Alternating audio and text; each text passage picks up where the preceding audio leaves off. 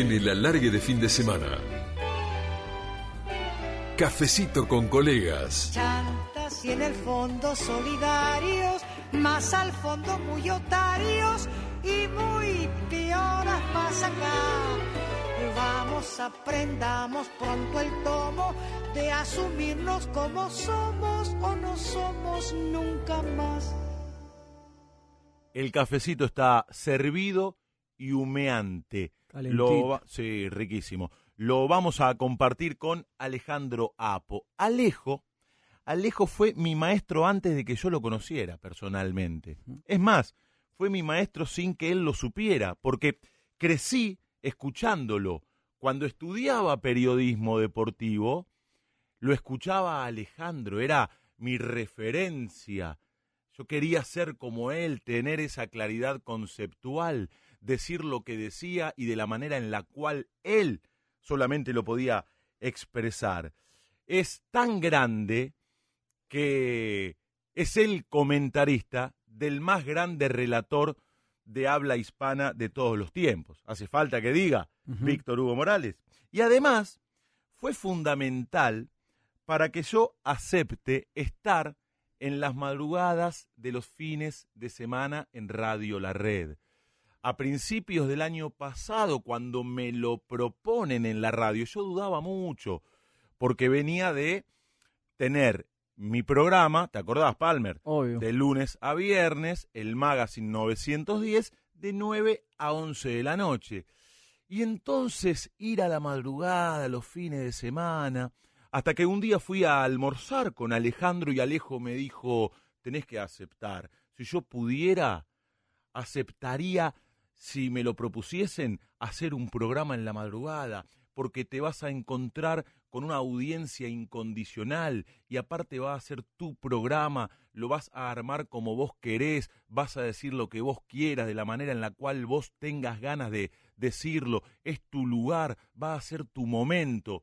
Y gracias a ese consejo recibí el envión final que me, me faltaba para aceptar la propuesta y aquí estoy muy contento de hacer este programa, eh, en donde nos va tan bien y con tantos amigos que nos acompañan. A Alejo lo pueden escuchar en el equipo relatores que lidera Víctor Hugo Morales y también los sábados en Radio Nacional en todo con afecto de 14 a 17, ese clásico de la radiofonía argentina. Alejo querido, feliz día, bienvenido y muchas gracias por la charla.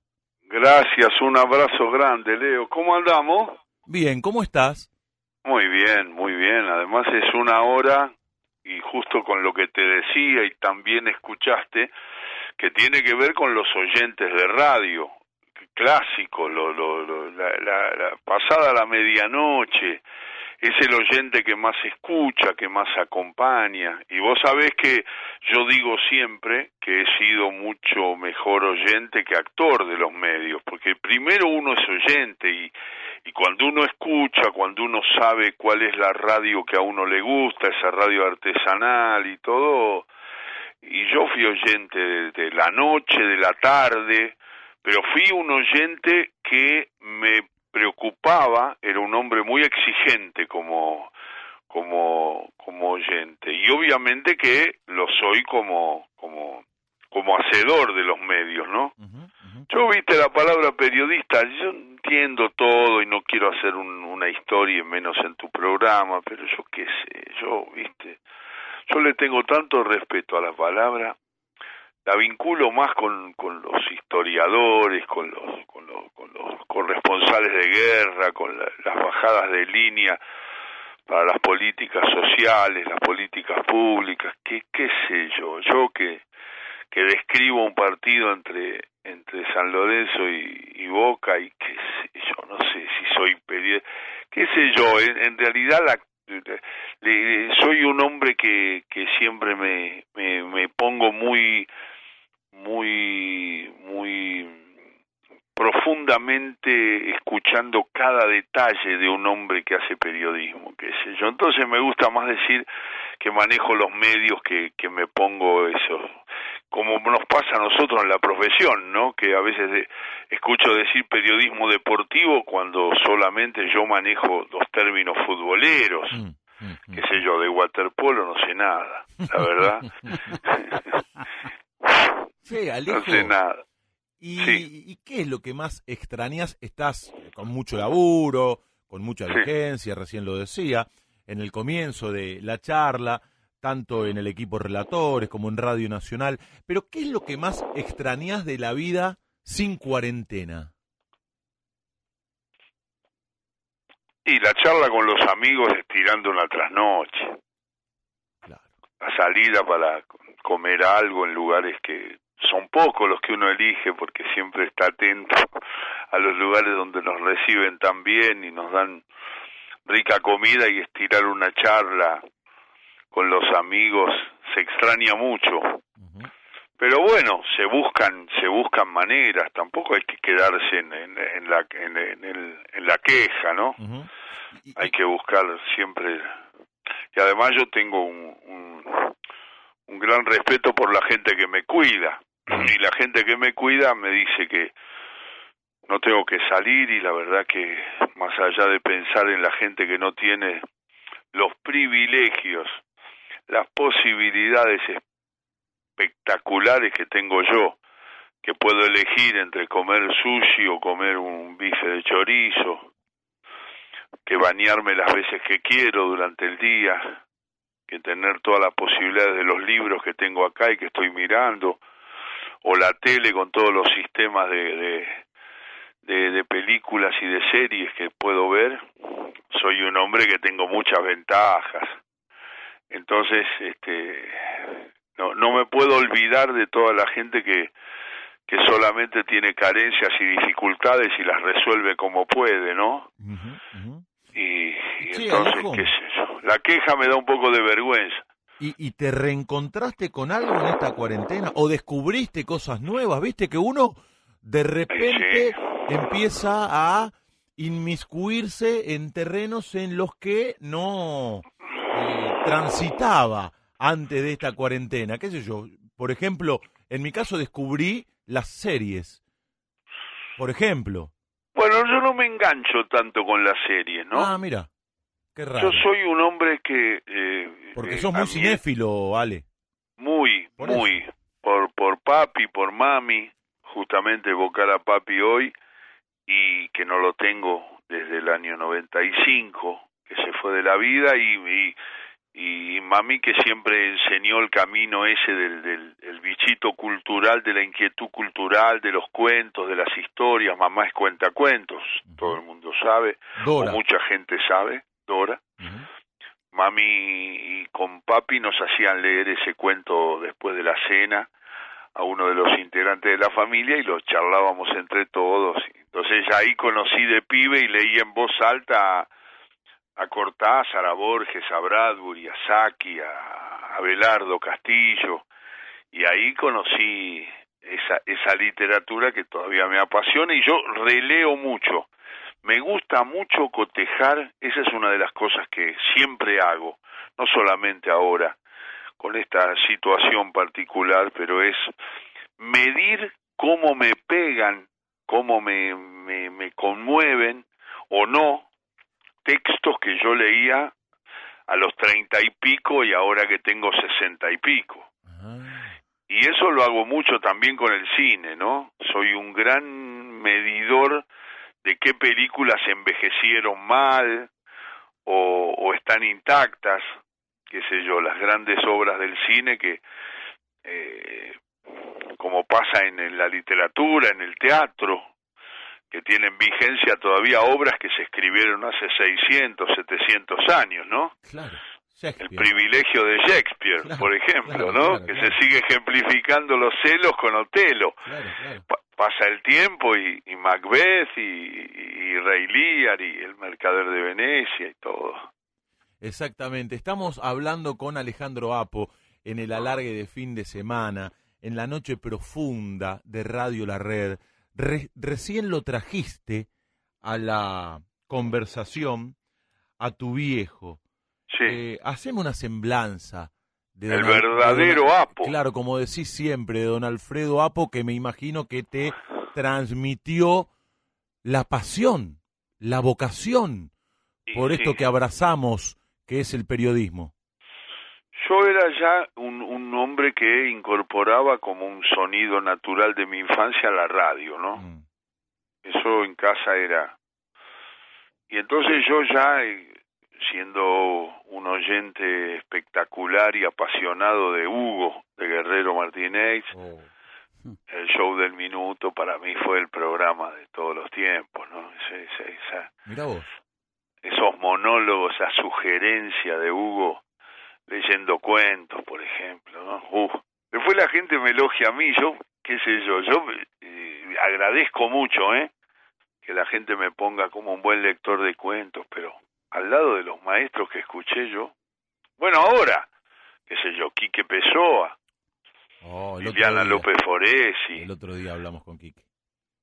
Betty Elizalde, uy, Quique es un maestro de la radio. maestro, maestro, ¿eh? Es un hombre que hace radio, como dice siempre Freddy Ojea, aquel productor eterno de, de Continental. Freddy siempre dice lo mismo, cuando yo le digo algún nombre para, para pensar en algún programa, dice hace radio. Fenómeno, tenerlo en cuenta. Y eso es una síntesis de nuestro oficio, ¿no? Que es conocer estos tiempos y estas, estas, estas, estos horarios. Por eso te alenté tanto, Leo querido, a, a que tomaras este, esta, este ofrecimiento tan bueno que te hizo la gente de la red para poder estar en, un horario donde el oyente es muy exigente y muy compañero. Y eso se valora mucho, porque a veces en, en lo cotidiano, en los horarios centrales, viste, no, no se hace la pausa, se escuchan muchas cosas apresuradas, a veces no, no tan elaboradas, ni pensadas, ni compartidas, más para cumplir, más para llenar. Y, y estos horarios son horarios donde el oyente agradece un texto que le leas, un, una comparación que hagas, una definición de alguien. Yo siempre valoro que cada vez que me haces estas notas y mucha gente me llama y me dice te escuché por la madrugada porque yo descubro la cantidad de oyentes que tenés, no para elogiarte, para decir que el, que el programa reúne eh, tanta gente, sino que eh, es concreto, porque la gente me, me descubre, yo no, no, no, no promociono este, directamente que voy a estar en tal lugar y entonces me sorprendo cuando, no me sorprendo tanto, pero me da mucho placer cuando se extiende mucho el mensaje. Entonces me encuentro, ya te escuché con Gentile allá a la noche, porque yo escucho y la largue. Y, y bueno, a partir de eso me doy cuenta y me daba cuenta que podías compartir con un oyente que se acuerda de las cosas que decís, que las acompaña o las rechaza, que la, la, las, la, las piensa, y esa pausa y esa manera de analizar también te hacen crecer. Y entonces ahí, ahí yo tenía mucha confianza en que el, el, el horario te iba a dar una cantidad de elementos que a lo mejor el relato diario, el, el, episodio de estar arriba de la pelota, como, como estás, con, con tantos relatores y con tantas personas tan eh, compitiendo por un buen lugar, este, te iba a dar esa pausa para poder elaborar algunos climas radiales que, que vos también eh, recordás que escuchaste y que sabés que algunos escuchamos porque tenemos más años que vos y que son momentos únicos de la radio hechos por artistas de la radio. Justo ahora que la radio está por cumplir tantos años, ¿no? 100, nada menos. 100 años, mami. El otro día me llamaron, no sé para qué homenaje, que tiene que ver con esto, sí. tiene que ver con las producciones que se están armando, y le digo, pero vos me pones a mí en el lugar de quién. Y me decía, no, usted es una de las voces de la radio. Bueno, le digo, qué orgullo, la verdad, que ser parte de una de una invencible radio que siempre aguanta todos los los, los, los, los golpes y los, los movimientos que le hace dar la nueva tecnología y todo y siempre está en la, en la corteza de, de, acompañar a un solitario, a un discapacitado visual, a un tipo que está agradeciendo que uno le cuente una historia, ¿no? Y Una voz, esa voz, yo, yo cuando pienso en la radio pienso enseguida en rostros desconocidos y voces familiares. Siempre, siempre tengo eso, ¿no? Vos sabés que una vez me contaron una historia extraordinaria que tiene que ver con lo que estás eh, contando. Sara Prosperi, que era una gran actriz de radioteatro, sí. en una época en la cual no existía la tele y la radio lo era todo o casi todo, eh, se tomaba el tranvía y cada vez que sacaba el boleto no le cobraban porque la reconocían por la voz. La reconocían. Y a mí me pasa mucho, ¿viste? Porque yo soy, eh, no sé cómo te, cómo te pasa a vos, vos sos un hombre también de la tele, y yo también, pero pero yo soy un animal de radio. Mm. Entonces la gente, a mí cuando el, el taxista me dice, eh, siempre le recuerdo que yo escuchaba sus cuentos o escucho. Mm. Y eso que usted me acompaña, todo ese, todo ese, ese, ese diálogo que tengo con mis amigos taxistas, con las mujeres taxistas, con, con la gente que tiene que ver con ese mundo de acompañarse en largos momentos de soledad, qué sé yo. Yo ese, ese es un premio, una especie de de Martín Fierro propio que me, me, doy, ¿no? Que es que la gente te reconoce por los tonos, ¿no? A mí me reconocen mucho más por el tono que por la cara, ¿eh? Mira. Siempre, históricamente fue eso. Mm. Es maravilloso porque mientras estás hablando, aparecen, se abren paso a través de la madrugada y de los mensajes, las redes sociales, tantos y tantos amigos, algunos conocidos y otros no porque los que nos escuchan son nuestros amigos, aunque no los conozcamos personalmente. De los que conocemos, por ejemplo, Matías Canillán. Qué lindo Alejo, un maestro, un gran tipo, me dice, y uno de los que más me hace reír en mi vida. Un orgullo laburar con él. Y mando un abrazo. El querido Matías, qué relator, qué colega tan prestigioso, Ale. Bueno, Mati es justamente cuando yo, cuando algunos eh, colegas o cuando algunos que somos ya grandes y analizamos y nos ponemos a, hablar un poco de la radio del pasado o de los medios de comunicación del pasado, Matías Canillán es ese motivo de esperanza de las personas que agregan todos los días a partir de su entusiasmo, de su, de su talento personal, de sus vidas diarias, de todo el crecimiento que Mati ha mostrado en el medio, siempre acompañado por, por, por la guía esa de, de Víctor Hugo y del grupo, es una de las personas del, del, del, del, periodismo deportivo, para decirlo de fútbol, para, para hablar claramente como siempre hablo, del relato, por ejemplo, que él empezaba comentando, era un comentarista, era un tipo que se había acoplado a nuestro grupo. Yo después me fui de Continental o me fueron de Continental y ellos se quedaron un tiempo más y ahora nos reencontramos en Relatores. Matías, es ese motivo por el cual uno dice, no, no fue solamente valiosa la radio que yo escuché, es todos los días y aunque uno escuche menos ahora o tenga menos opciones, hay muchas y hay mucha gente que hace una radio extraordinaria, muy buena, adaptada a los tiempos. Matías ha, incorporado una cantidad de cosas, un, una postura periodística, de una valentía, de, una, de, un, de un ingenio, buscando siempre eh, la ayuda al pensamiento, al tipo que escucha. Es un ejemplo, Mati. Es un pibe muy, muy completo, muy yo confío mucho en él y entonces confío en el sentido del oyente, ¿eh? no en el sentido del compañero. Qué bueno, qué bueno. Sí, entonces ahí es cuando uno se vuelve, viste, cuando dice, no, yo, eh, a ver, dame ejemplo ahora de tipo, viste, porque parece que mi discurso es siempre evocando a Larrea, a Carrizo, a Fontana, a Hugo Guerrero Martínez, a Betty Elizalde, a, a Nora Perlé, ¿Ves? Oh. Vigente todavía. Claro. Nora. qué locutora, mami. Elsa Silvestre, que fue mi mujer y que es la madre de, dos de mis hijos, es una locutora extraordinaria que ha participado en todo con afecto y que ha hecho una carrera impresionante. Eh, pero, pero quiero decirte que, que cuando nombro, también nombro a, Matías Martín, a, todo ese grupo de, gente de Radio 1, a Barsky, eh, a, a, los perros de la calle, a Andy. Qué sé yo, le doy ese. Y después programas de la actualidad, qué sé yo. Marca de radio. Claro. En la red. eh, Aliberti es un maestro.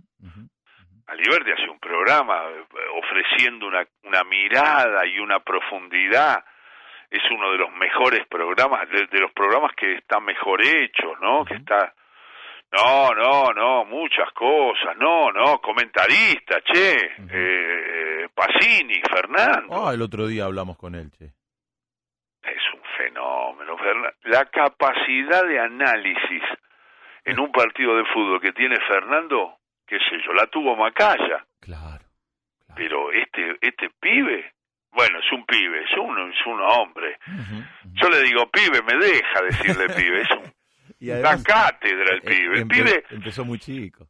Nunca se permite una, una, un acompañamiento describiendo una cosa que, que dijo el relator hace minutos. Ah. Él siempre tiene una, un concepto. El otro día no sé que lo escuché en un tramo de un relato en la tele con la gata Fernández y explica él ah. En una jugada de estudiantes de ataque, dice, pero también un hombre que no se mueve, que se queda quieto, también puede generar un espacio y también puede generar una, quedándose quieto, puede generar lo que genera el desmarque, ah. porque se quedó quieto cuando todos esperaban que se moviera, entonces hizo de eje, devolvió la pared, se la dieron y definió. Lo explicó con una claridad conceptual que uno la verdad que la disfruta como, como oyente. Yo me fijo mucho en esos detalles.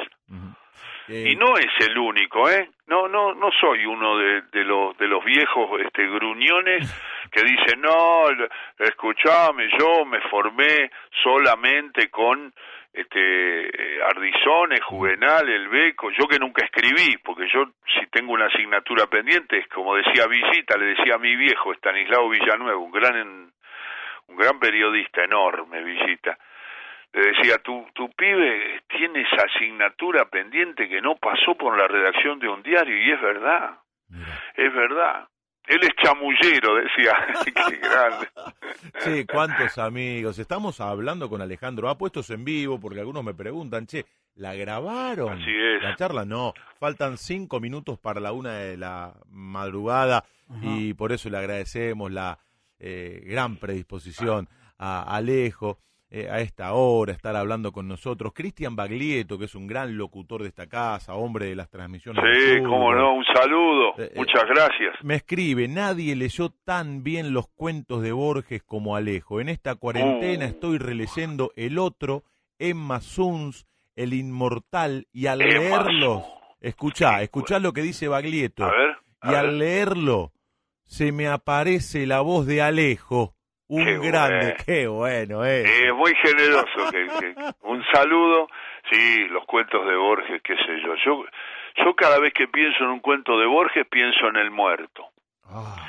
Así como Felipe Piña, hoy hablé con él, piensa en El Fin, que es un cuento extraordinario de Borges, o, Héctor Larrea piensa en la historia de Rosendo Juárez pero Emma Sun, la intrusa, no, no, Borges. Los hombres, los hombres y hasta los perros le temían a Rosendo Juárez, según el Qué Sí, sí. No, pero las descripciones de esos, de esos orilleros, eh, solo Borges. esos poemas, eh. el íntimo cuchillo en la garganta, ah. esas cosas de Borges. Sí, sí.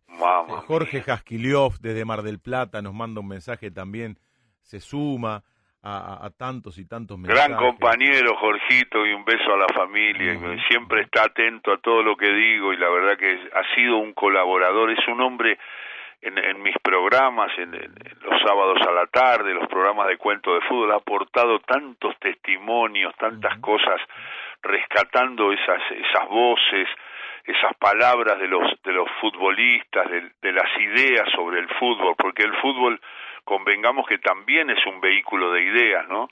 Y Jorge ha, ha, colaborado mucho periodísticamente, así que le mando un beso muy, muy grande y un abrazo amigos por todos lados, Maxi Giuliboni.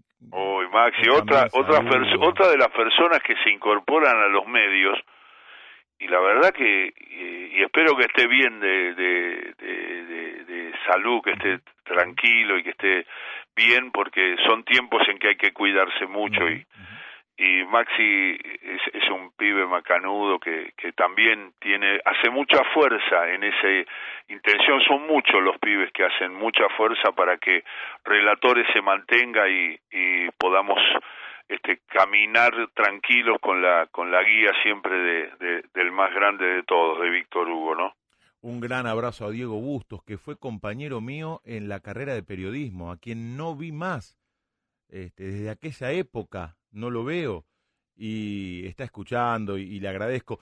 A Gonzalo Ruanova. Diego, un abrazo, Gonzalo querido, un saludo grande, es un hombre que siempre distinguió Exacto. a todo con afecto, le puso siempre desde la política y desde el compromiso un lugar muy especial en la legislatura de la ciudad de Buenos Aires, a lo que significaba todo con afecto para, para la gente y para, para la, la, esa mezcla, ese lindo tuco cultural futbolero de, de, formación que tiene, así que siempre distinguió a través de la política lo que lo que nosotros intentamos siempre hacer, no que los futboleros no solo somos personas que hablamos de la pelota y la jugada, sino que nos involucramos en la cultura popular, ¿no? Eh, todos lo conocen a Alejandro por ser el comentarista de Víctor Hugo Morales, porque ha hecho de la literatura... Sí, le quiero hacer, ¿me dejas hacer una corrección para una persona, varias personas, que el otro día me distinguieron con ese dato?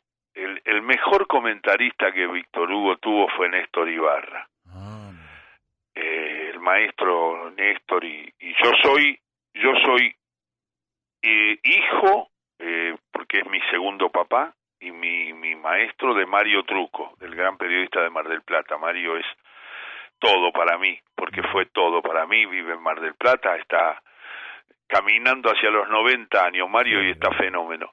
Así que mando un abrazo. Siempre es mi familia, la familia de Mario. Y, y, y ese tipo de comentarista es donde yo yo me formé con, con Truco. Pero, pero Néstor, por ejemplo, el mismo Fernando, Niembro, todos, Adrián, Paenza, todo ese grupo de Sport 80 y todos los comentaristas que, que, que estuvieron con el nene y que ahora compartimos con Alejandro Fabri, por ejemplo, otro fenómeno, maestro, Ale, divino, Ale, una vez lo pusieron y me dijeron no, porque necesitaban poner...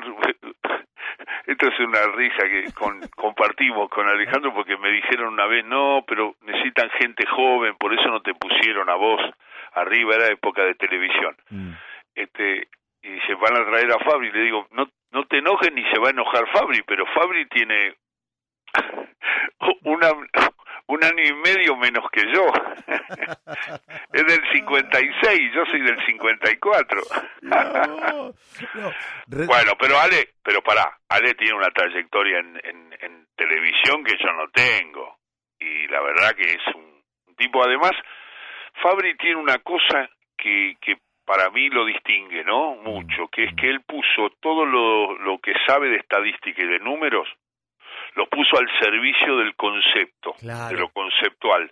No es que me metió números fríos, ¿viste? Yo me acuerdo lo que decía Bernard Shaw, que decía que la, estadística en aquel tiempo decía, eh, eh, es como la bikini, muestra cosas interesantes pero oculta lo fundamental. Pero Ale lo pone en el sentido de aprovechar que cada dato, cada dato numérico, ah le da una razón conceptual para analizar y eso le completa el comentario. Él caminó sobre un lugar muy seguro y muy bueno. Recién decía, recién decía, estamos hablando con Alejandro Apo en Radio La Red, que a Alejo todos lo conocen por ser el comentarista de Víctor Hugo Morales, por su enorme trayectoria como comentarista, por haber levantado la bandera de la literatura futbolera, un hombre que fue fundamental en la formación de, de varios que elegimos seguir el camino de esta profesión. Pero muchos, muchos van a descubrir hoy, ahora, van a descubrir a Alejandro Apo, relator. Año 1985, final del Campeonato Nacional, Estadio Monumental, Argentinos le gana a Vélez 2 a 1 y se consagra campeón. Pasaba esto y lo narraba Alejo Apo en Canal 11. Escuchate, Alejo, escuchate. Aquel es Videla, Domenech, el desborde, Argentino busca el primero, Domenech, el centro, tocó Castro, gol, gol de Argentinos, Castro la tocó justo el desborde de Domenech.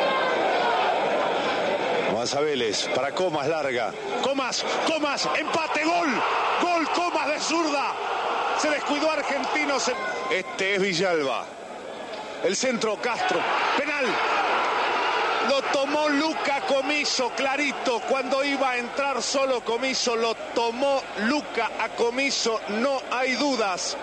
Baba, el árbitro del partido, tampoco dudó. Va a tirar Holguín. Holguín tiró, atajó Navarro Montoya, magnífico el arquero, sobre el palo derecho. Este es Hereros, insiste Argentinos, 1 a 1 Argentino Vélez. Hereros al fondo, el centro, Castro, Batista, derechazo, gol, gol de Argentino, Batista. El derechazo brutal, seco y cruzado. Batista en el segundo tiempo pone Argentinos 2, Vélez 1, gol de Argentinos y el gol puede valer un campeonato nacional. ¿Qué tal? Muchos no te tenían en esta faceta, Alejo. ¿Qué, pero qué bien qué claridad, qué polenta, qué relato televisivo maravilloso, viejo.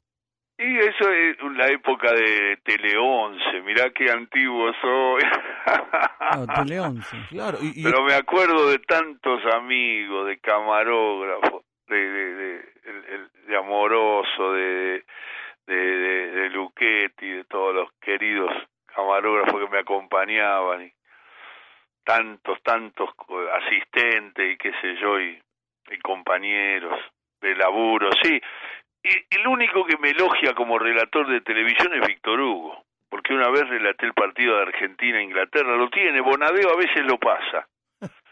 Ese, ese partido de, de, del, del, viejo Wembley, ah, estaban por tirarlo abajo. Claro. Perdía 2 a 0 Argentina y empató 2 a 2, con dos goles de cabeza eh, centros de Mohamed y cabezazo del turco García y de Franco, claro. el equipo de Basile, 91. Sí, señor, sí, señor. Con Eduardo Metzger, uno de los hombres que más sabe de, de televisión de, de, este medio. Uh -huh. Y fuimos a transmitir, se estaba, se estaba adjudicando Canal 13 el, grupo Clarín, y todavía estaba en el camino y en ese camino me tocó, yo me había ido de Continental en el 90 porque no había arreglado mi contrato y me Eduardo Metzger me lleva a hacer ese relato comentado y Víctor Hugo dice hoy que el tono ese, el medio tono, no gritaba los goles, este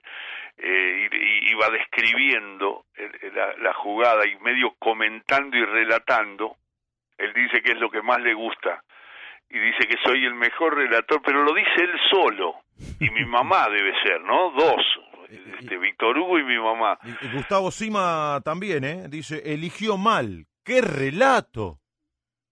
El, el Gustavo es un fenómeno, uh, otro relator, yo siempre aposté por él, siempre, y me fue bien, porque hoy es un relator consagrado, que cuando venía a buscar sus lugares, el, el, relator del año 2000 cuando le entregaba los, los, los, las grabaciones a Víctor Hugo y venía y después la carrera que hizo Gustavo Sima, la verdad. Hoy es un relator de, natural, natural. Como, como, ustedes están en la en la en la cresta de la ola, digamos, se, se, manejan y, Gustavo ha sido Sí, yo le, le, hacía bromas porque una vez no sé que le escuché que él dijo que le gustaba le gustaba mucho que, que pensar en que alguna vez iba a comentarle Fernando Niembro, ¿no? Y, y entonces ahora eh, dice, el otro día parece que en tu programa dijo que el sueño era que yo termine comentando este, los, los relatos de él. Claro, porque... O sea que me puso, me puso en un lugar bien, bien alto y yo lo disfruto mucho porque es un, es un pibe fenómeno. También le digo pibe por, por mi vejez, no, no porque sea un pibe, porque ya es un pibe todavía y la verdad que fue un placer haber estado siempre con él, un hombre profundamente solidario. No se sabe tanto de eso porque uno juzga, pero un, un compañero eh, bárbaro, Gustavo. La verdad que, que siempre que lo veo es como que tengo una relación natural con él. No, no, no necesito rearmar. Hace tanto que no nos vemos. Le pregunto cómo está, todo. Conozco buena parte de su vida. Fui muy amigo de su padre, Salvador, inolvidable papá que tuvo. Y la verdad que este siempre siempre siempre pregunto así con un poquito de miedo porque no no estoy tan cerca de él a ver cómo va y me dice no está bárbaro Gustavo y bueno y me alegro y cuando lo reencuentro me encuentro con que está muy bien y, y me alegro mucho. Ha aportado mucho al relato muy muy un tipo que ha evolucionado, se ha preocupado por eso y la verdad que hoy es un consagrado, hoy no, no le vamos a decir que, como me dice el truco a mí, Mario me dice siempre, mirá que no son mal, no, me lo dijo en un momento, ahora ya no me lo dice. Mm. Me decía, che, nene, mirá que no sos el que, el, el, el, el, que promete, ¿eh? el mm. pibe que anda bien, como te decían antes, y mirá Pito, anda bien, ahora ya sos Luque, necesitaba hacer los goles, ya no, no tenés más excusa, ¿eh? No me vengas con que estás empezando. che, ¿y cuándo te diste cuenta que querías ser un hombre de los medios, hombre de radio, comentarista, periodista, por más que... No, siempre lo supe, Leo, siempre, sí, Fue natural, natural, fluyó. Sí, siempre lo supe en casa cuando venían los amigos de papi, y todo el tema de los, de los periodistas de la época. ¿Y, ¿Y cuál fue tu primer laburo? ¿Cómo te metes en el medio? ¿Cómo se da esa primera chance?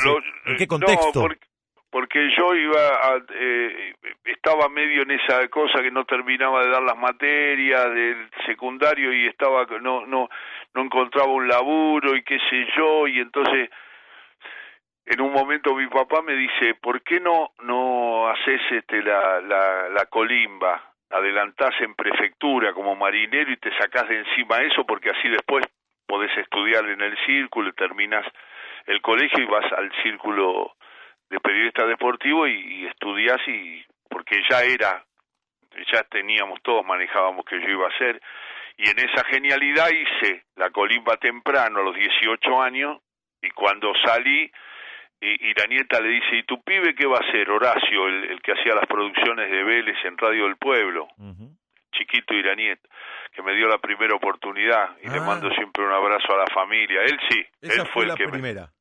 Sí, sí, lo llamó a mi viejo y le dijo, ¿qué va a hacer tu pibe? Mira, ahora termina a Colimba y va a estudiar en el círculo. Y me dice, ¿por qué no le decís que venga a colaborar?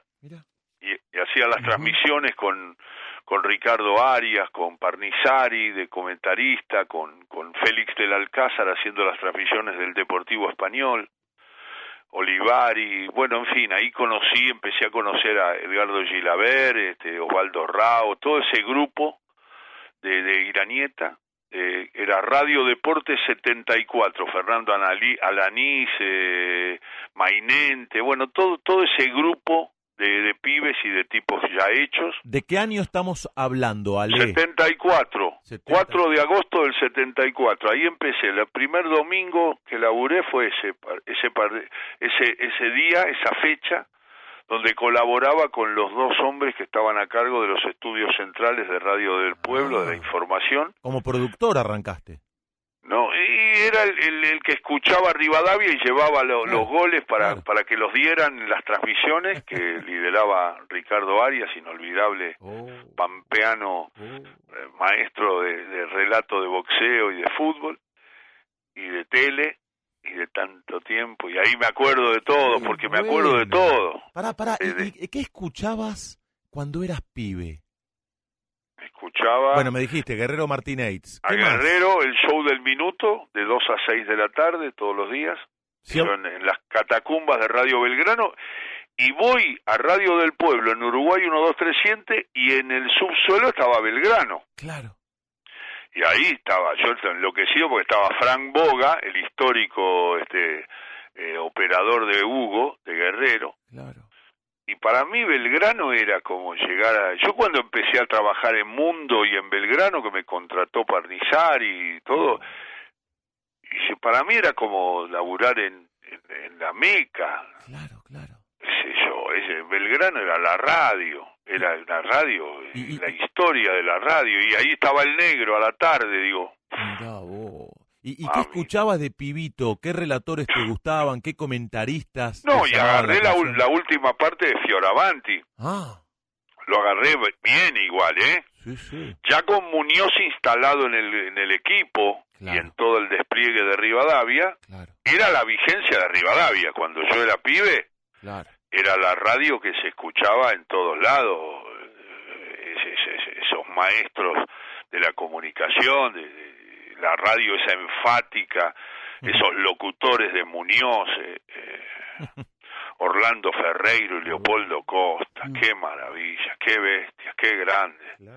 Echeverry, eh, Marino, Eduardo, pero todos, fue fue una locura eso. Nosotros escuchábamos. Bueno, cuando yo yo participo en el Mundial 78 en los estudios centrales de Belgrano, que hace una transmisión con Gillo Arangio, Uh, qué relator, Gillo, claro. qué grande Gillo. Tengo el disco, Este- tengo el disco de aquel mundial con los goles relatados Ah. por Gillo Arangio. Claro, porque estaban Parnizari por Splendid, eh, Gillo por, por Belgrano, que lo tomaba Marín de Lorenzo y asociados, que hacía la producción, porque Belgrano no transmitía fútbol habitualmente. En Ah. cambio, Parnizari con Fioravanti de comentarista y Julio Ricardo ya estaban en Splendid y era, eran una, una, una, una de las eh, alternativas de Muñoz. Y se mete Belgrano y ahí me llama Drasser, Héctor, Ah, yo tra- querido. trabajé con él en Radio Nacional, che.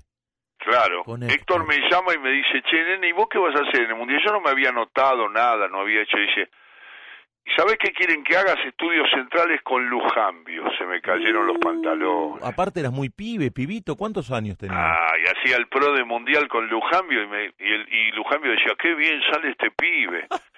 Y yo le decía, maestro, pero yo no, no puedo sostener la voz con usted al lado, porque yo lo escuchaba en mi casa eh, tomando la merienda y me, se me caía la mermelada por los costados cuando este hacía la síntesis final con ese tono de Lujambio que fue un maestro y con eso evoco a todos los grandes maestros de estudios centrales con con Ayala, el Cabezón, con, con, con Rinaldi, con, con, con Graciano, con, con De Michelis, Raulito con- Fernández. Con Raúl, que tiene una vigencia natural siempre, porque es eterno Raúl. Y esos tipos, y ¿Y cuántos, Escuchame. cuántos años tenías vos en el 78? ¿Un pibito? Y sí, veintipocos, porque Claro. yo empecé, yo empecé en el 74 con 19. Claro. ¿Sabés cuándo empecé ese domingo en Radio del Pueblo? ¿Cuándo? Es el día que nació el Kili González. Mirá, Yo lo llamo siempre al Kili, y el Kili, yo le tengo un cariño particular a Cristian, mirá.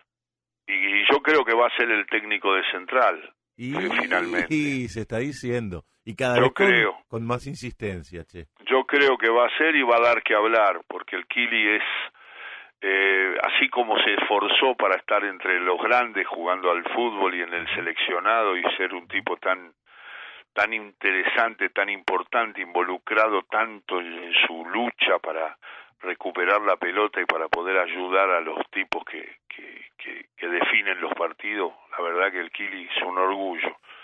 En el, todo lo que dio en la selección cuando hacían con Simeone esa, esa dupla de presión que no les dejaban vivir en la época de Bielsa, ¿no? De la gran eliminatoria esa que hizo Argentina. Claro. Y el Kili, yo lo llamo siempre y le digo, y me dice, pero ¿por qué usted destaca siempre que usted que yo nací el día que usted empezó a trabajar. Le digo, para demostrar que vos sos muy joven y yo soy muy viejo, le digo. Y se ríe el Kili. Sí, pero Que escuchame. es verdad. Porque yo voy a cumplir ahora en agosto 46 años de profesión. Bueno. Para que lo calculen, para los que les gustan los números, las coincidencias y me dan bolilla, este, claro, este, cuando el Kili cumple, cumple lo que yo cumplo como, como hombre de la radio, de, de los medios, ¿no? Él cumple 46 años el 4 de agosto que viene Claro. y de- yo cumplo 46 de profesión. Qué bárbaro. Bueno, y en aquel Mundial 78, ¿qué estuviste? ¿Todo el Mundial encerrado en un estudio? ¿No fuiste a la cancha? ¿No fuiste a ver No, ningún no, no, partido? no, no, no fui, no fui, no fui con Uh, Lujambio. No, mirá, no, la tarea vos. con Lujambio. Claro, claro, bueno, pero digo, a lo mejor fuiste a ver algún partido, qué sé yo. Hay una anécdota muy buena con Juan Carlos Morales, que Uh. gran relator y Oh. gran amigo en Mar del Plata, y Juan Carlos me confundió con Lujambio.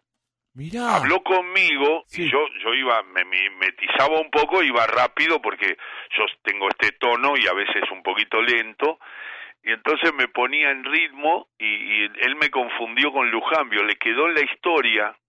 Entonces él me dice, yo cometí un error con vos cuando cuenta la anécdota y yo le digo, pero me, me diste un, me, me hiciste un homenaje, me metiste un saludo, me escuchame, me pusiste en el nivel de Lujambio que fue un maestro de, de, de la información, de, de todo, bueno, reconocido por todos, o no, o no, o no tan reconocido, yo por lo menos lo creo un poco olvidado, ¿no? A muchos, hay muchos tipos que han construido cosas y se han olvidado un poco, ¿no? De ellos, pero yo no, yo no me olvido nunca de Juan.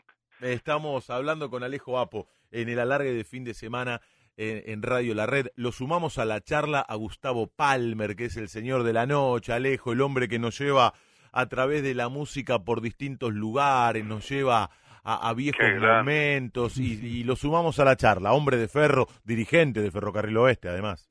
¿Qué tal, Gustavo? Ale, un gusto hablar con vos para mí. Por favor, gracias, muchas gracias, Gustavo. No, por favor. Te quiero hacer una pregunta. El primer partido que comentaste y el partido que más te marcó.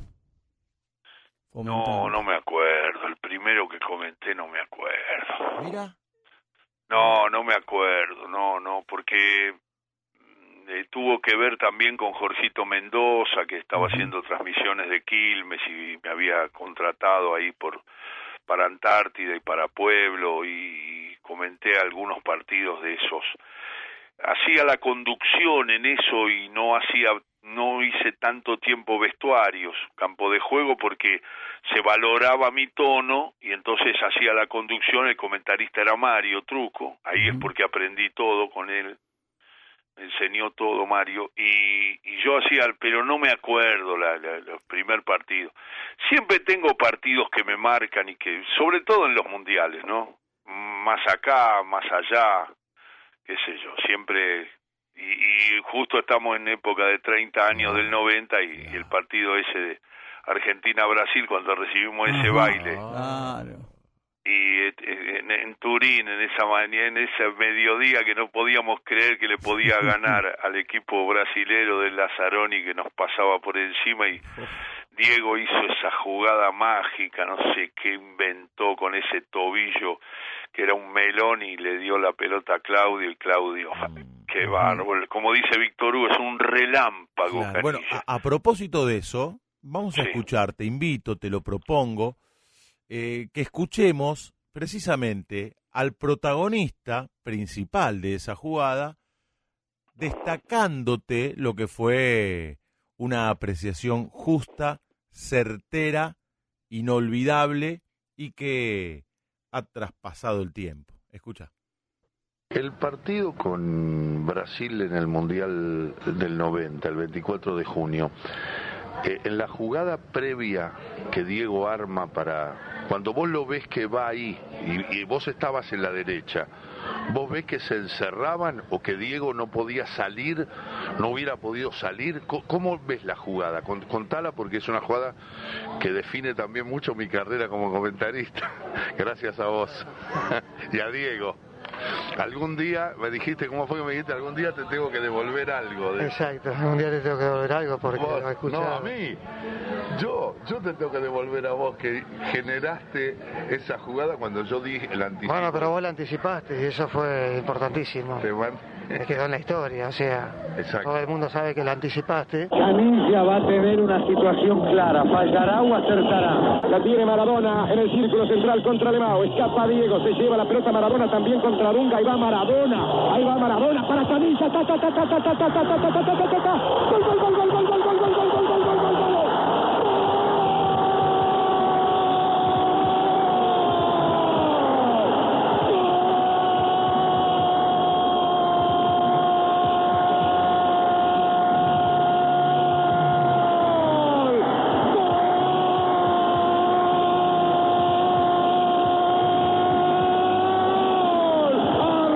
Argentino, Cali, Canilla, entró a tocar después de escapar al arquero, después que Maradona mostró que todo roto igual es Gardel, a 55 años de la muerte de Carlitos, vos sos Gardel, Diego, no se puede creer lo que has inventado, ay si Argentina aguanta ahora, y la pelota Canilla, lo dijo Alejandro Apo, Canilla va a tener una, una va a tener y lo sé, la tuvo y la metió, Canilla pone en ventaja a Argentina, Argentina 1, Brasil 0. Ese fue el, acierto más importante de un comentarista en la historia, Ale. No, no, pero es la generosidad de Víctor Hugo que se acuerda. Viste que lo critican, a veces dicen que él no escucha al comentarista. Yo lo dije a los 25 minutos Ah, del partido y, y Cani hizo el gol a los 35, 36. mira, le quedó. Habían pasado 10 minutos porque después los operadores lo, lo compaginaron. Para que quede pegado al relato del nene. Pero yo lo había hecho antes eso y él me escuchó y lo destacó y me causa gracia porque la gente está tan metido en todo lo que la gente piensa de un relato y de las emociones y de las palabras. Víctor Hugo es un narrador latinoamericano que, que nos lleva a esos lugares y, y, y él, entonces la gente la gente siempre dice, usted dijo va a tener una, una va a tener y lo sé. Le digo, no, eso es lo que dice Víctor Hugo de lo que yo dije, pero yo dije otra cosa. La, la gente me mira, ¿no? Lo hago como una broma, he ganado alguna apuesta y le he sugerido a alguien que la juegue, porque dice, no, pero si vos dijiste, una va a tener, una va a tener y lo sé. Y quiero, y quiero de- destacar de esto y de la pregunta que me hicieron ahora, y la verdad, quiero rescatar, digamos, de, de- de- de- del recuerdo y del respeto a, a, a Diego en este sentido, no porque le falten elogios a Maradona, pero es, es donde se demuestra en los momentos más grandes de todos, donde no se puede discutir quién fue el más grande, que no, no, no, no nos falten el respeto a los futboleros, sean buenos y con todo cariño. Nosotros pensamos que Messi es un jugador extraordinario, pero Maradona es único. Maradona es el, el jugador que dio las respuestas más claras y contundentes a todas las preguntas que el fútbol le hizo en su camino. Es el inventor de la pelota, Diego. Diego inventó la pelota, no se compara con nadie, no den más vueltas. Sale un jugador, hace 25 goles en un lugar y que ellos empiezan a decir, pero hizo más que Diego, no calculen más. Maradona es único, no compite con nadie, está solo en su pileta, solamente se acerca, pelea un poquito ahí, chapaleando. Y Messi lo, lo, lo enloquecen a Messi con eso. Ya, ya lo dejaron tranquilo ahora, porque cada- lo ponían a... Que Messi, vos ves la película de Messi, Messi lo que dice es que quiere jugar como Diego, como dice Riquelme, más allá de las polémicas y las peleas que tenga. Yo lo escuché a Riquelme cuando dijo, no, el jugador que más jugó fue Diego. Yo nunca vi una cosa igual. Lo dice cuando habla de él, de Messi, de Bochini, de, de Alonso. Entonces dejemos, y después otra cosa quiero decir, A ver. más allá de eso que para mí es, es, es, es clave, ¿no?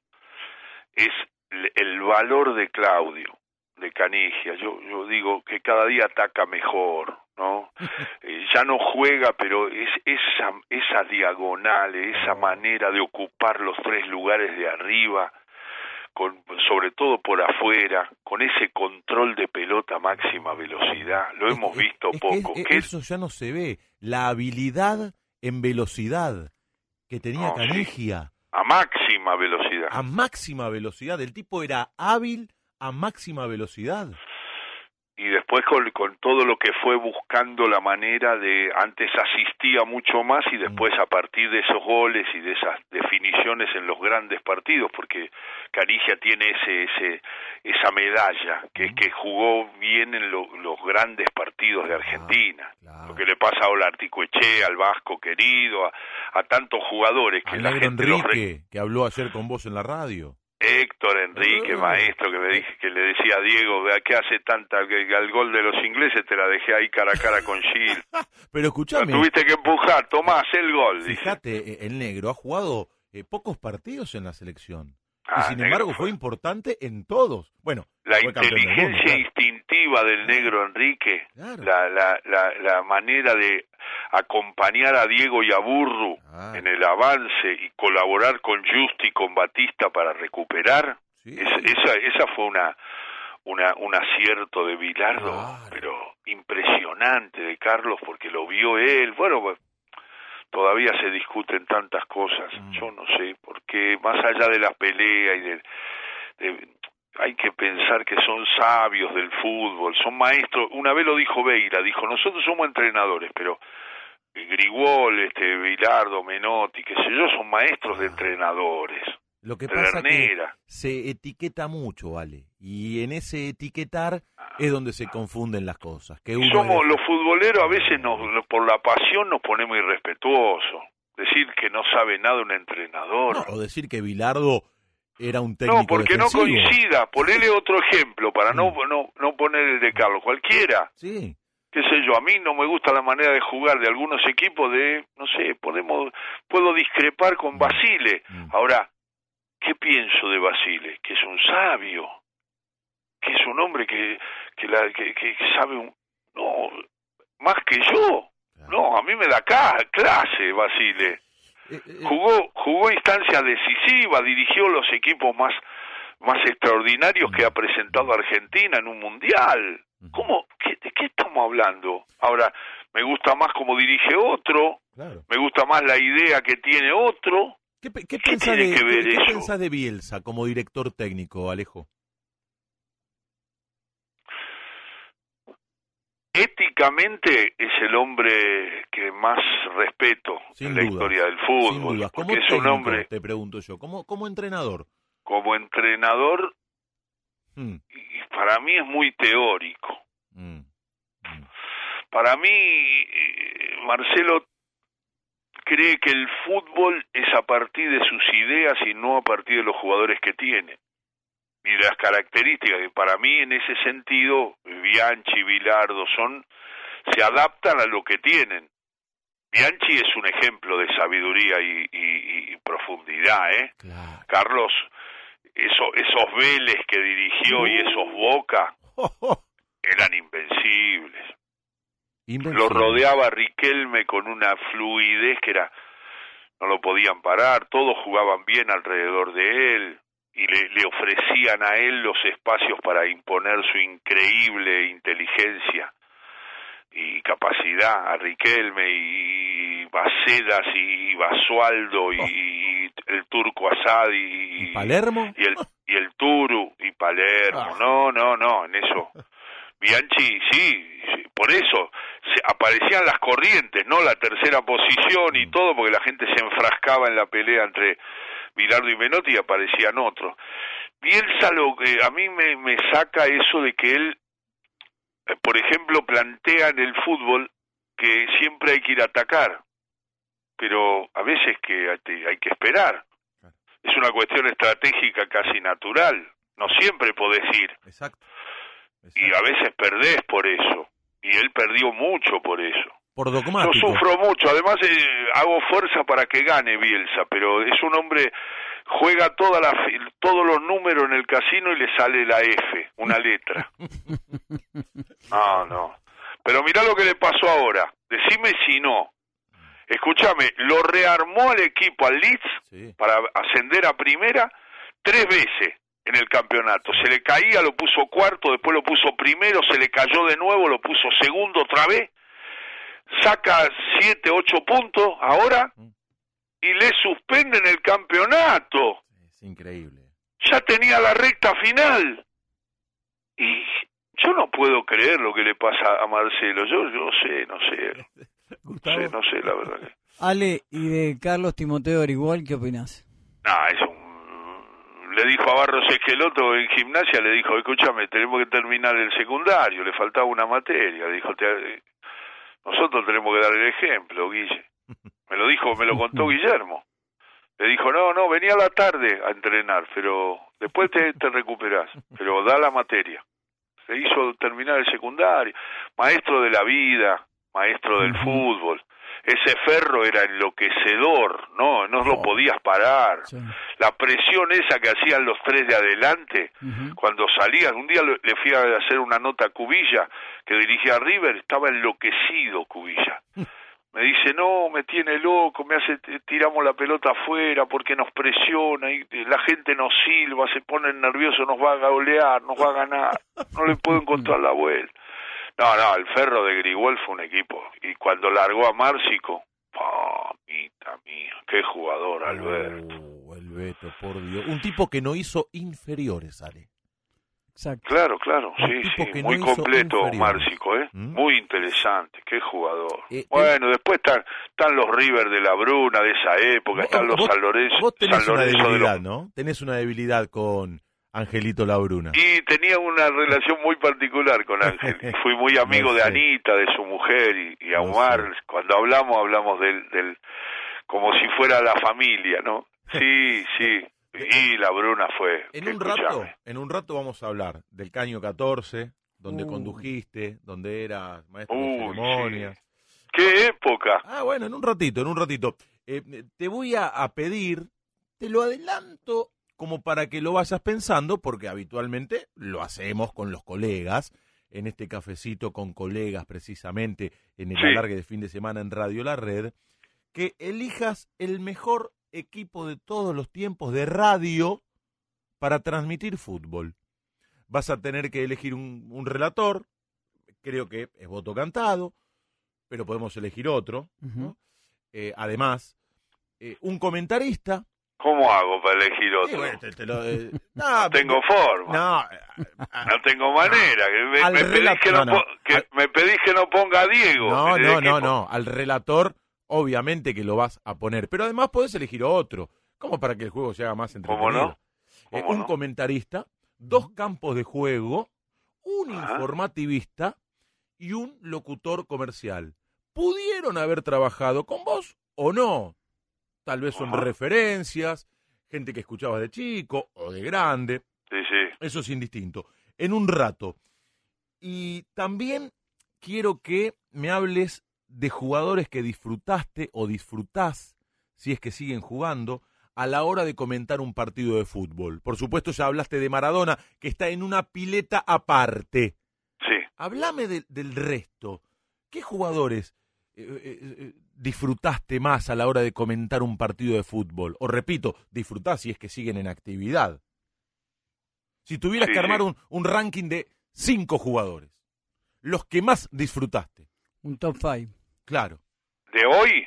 de todos los tiempos, de los que, Ah, de los que bueno, bueno. viste. ¿Cómo no? ¿Cómo no? de los que viste.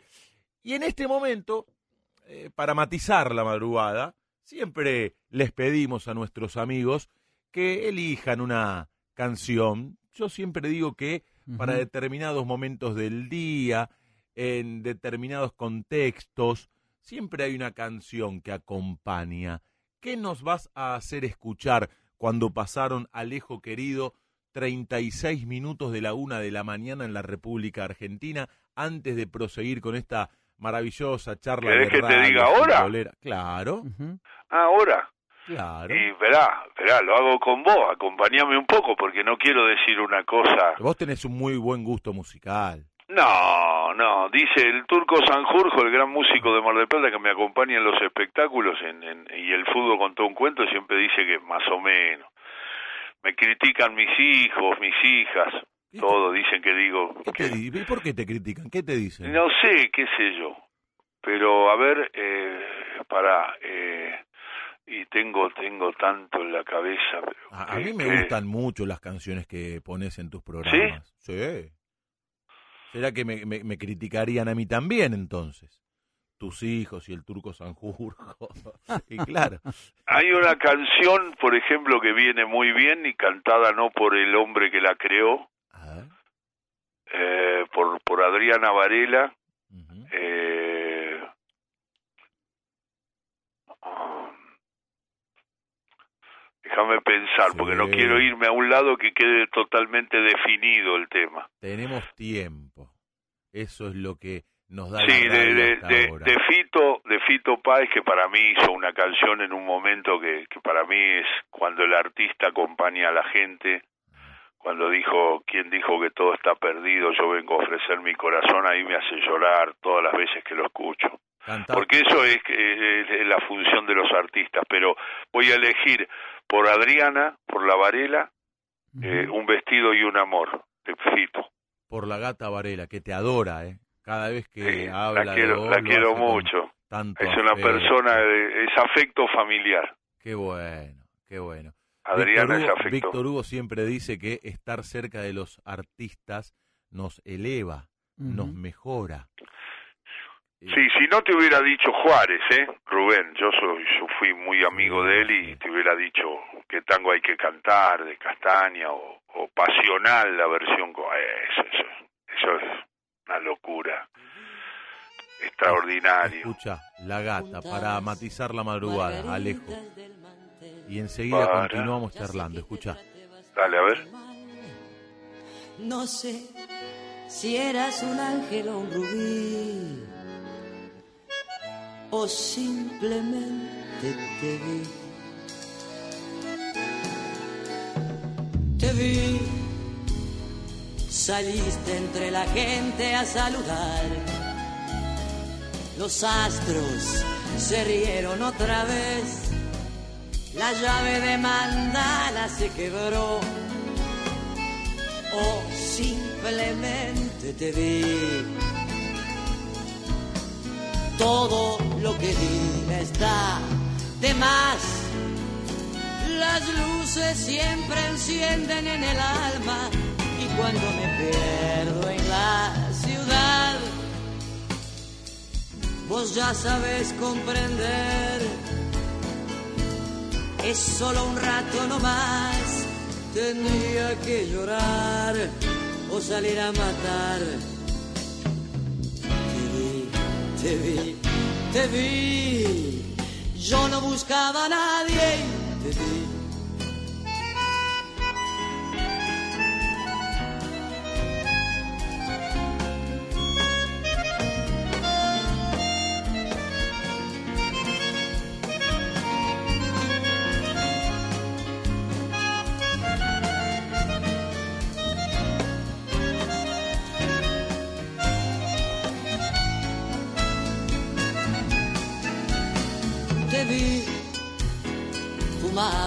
Unos chinos en Madrid. Hay cosas que te ayudan a vivir. No hacías otra cosa que escribir. Y yo simplemente te vi. Me fui, me voy de vez en cuando a algún lugar. Ya sé, no te hace gracia este país. Tenías vestido y un amor, y yo simplemente te vi. Todo lo que diga está de más. Las luces siempre encienden en el alma, y cuando me pierdo en la ciudad, vos ya sabes comprender. Es solo un rato nomás, tendría que llorar o salir a matar. Te vi, te vi, te vi. Yo no buscaba a nadie y te vi.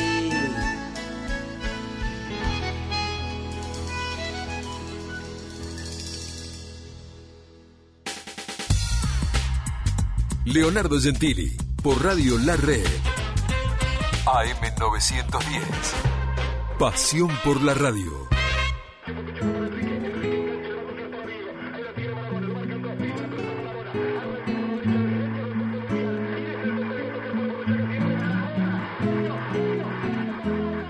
con un par de lisos crotos, esperando por el bondi.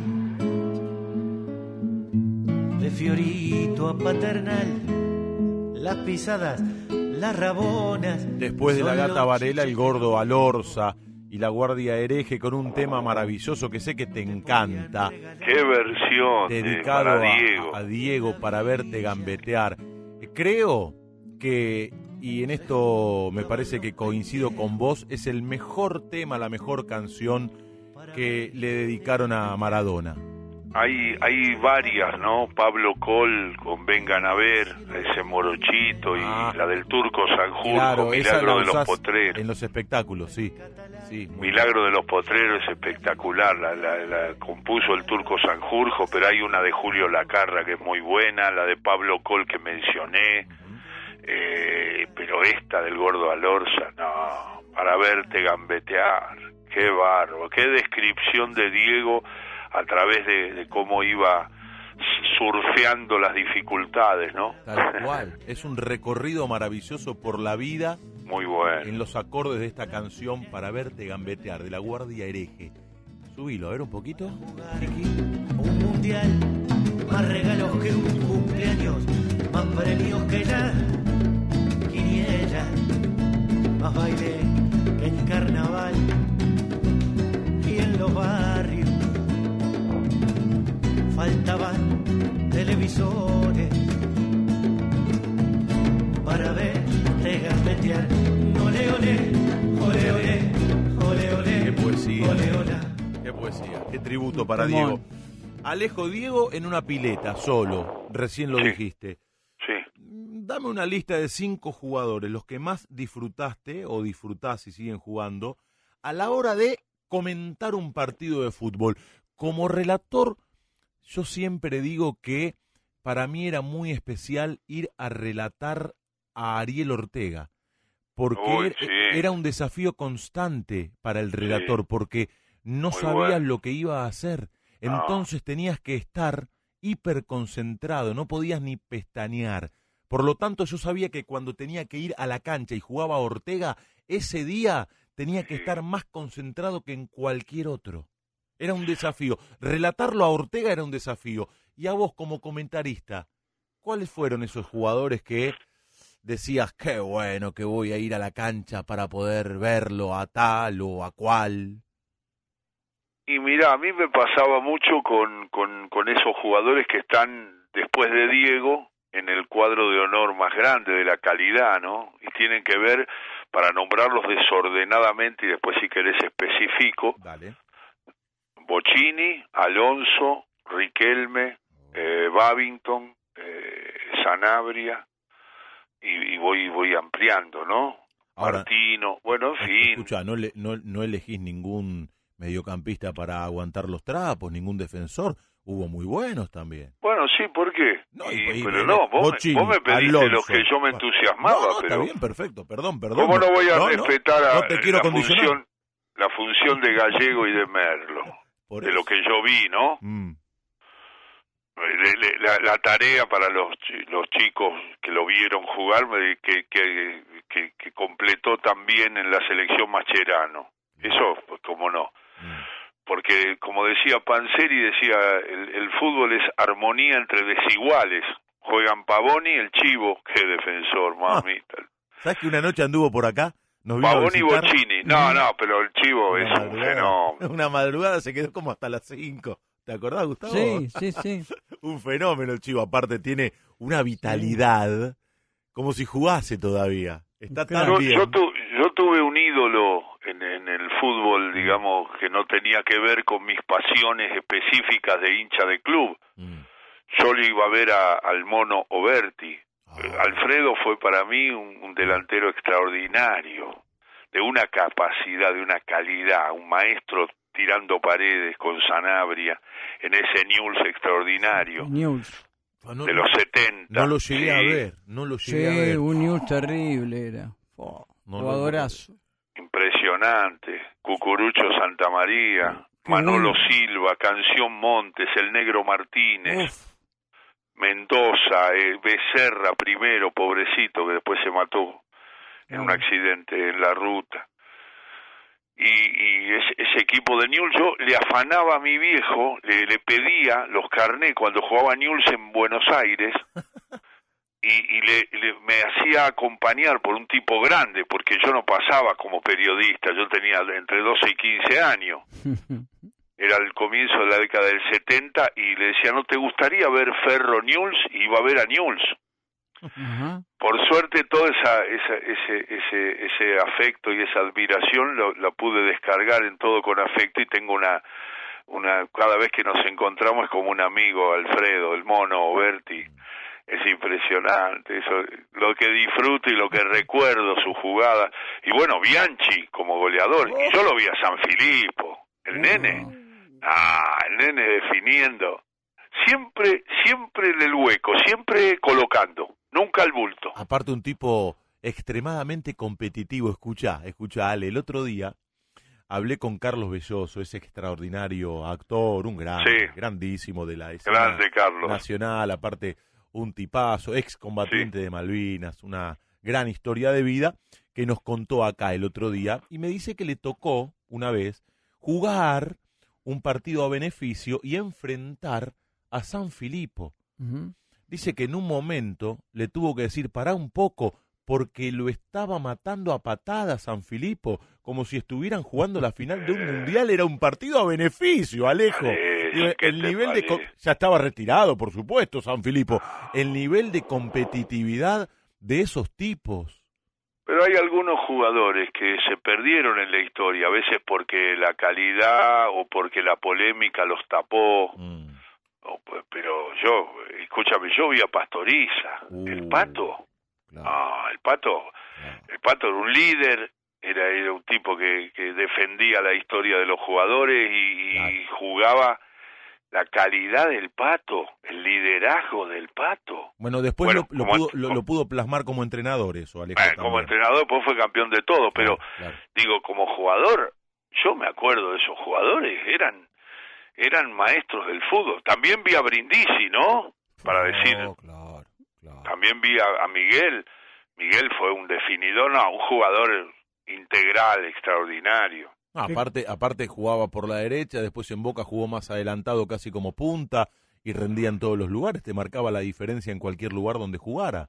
Bueno, ese huracán del Huracán? 73 de Uh. Menotti, A Balay, ¿te acordás, Balay? Abayay, el loco Houseman, Houseman, Brindisi, Abayay, Babington y La Rosa. Eh, de Fatiga Russo. Ese equipo de Menotti fue extraordinario y el, los matadores de San Lorenzo del 68 era un equipo terrible. La gente me, me dice, ¿por qué nombra a San Lorenzo y a Huracán? Lo hace para equilibrar. ¿Qué lo hago para equilibrar? Los admiraba.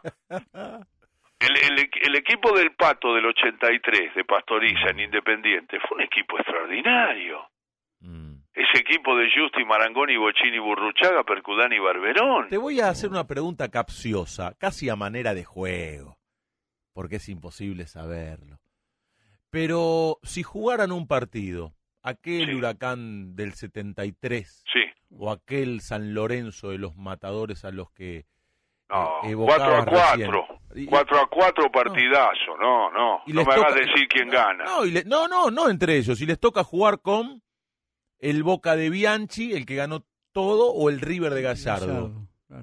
Y son equipos muy parejos. De mucha capacidad los dos, ¿no? No distintos.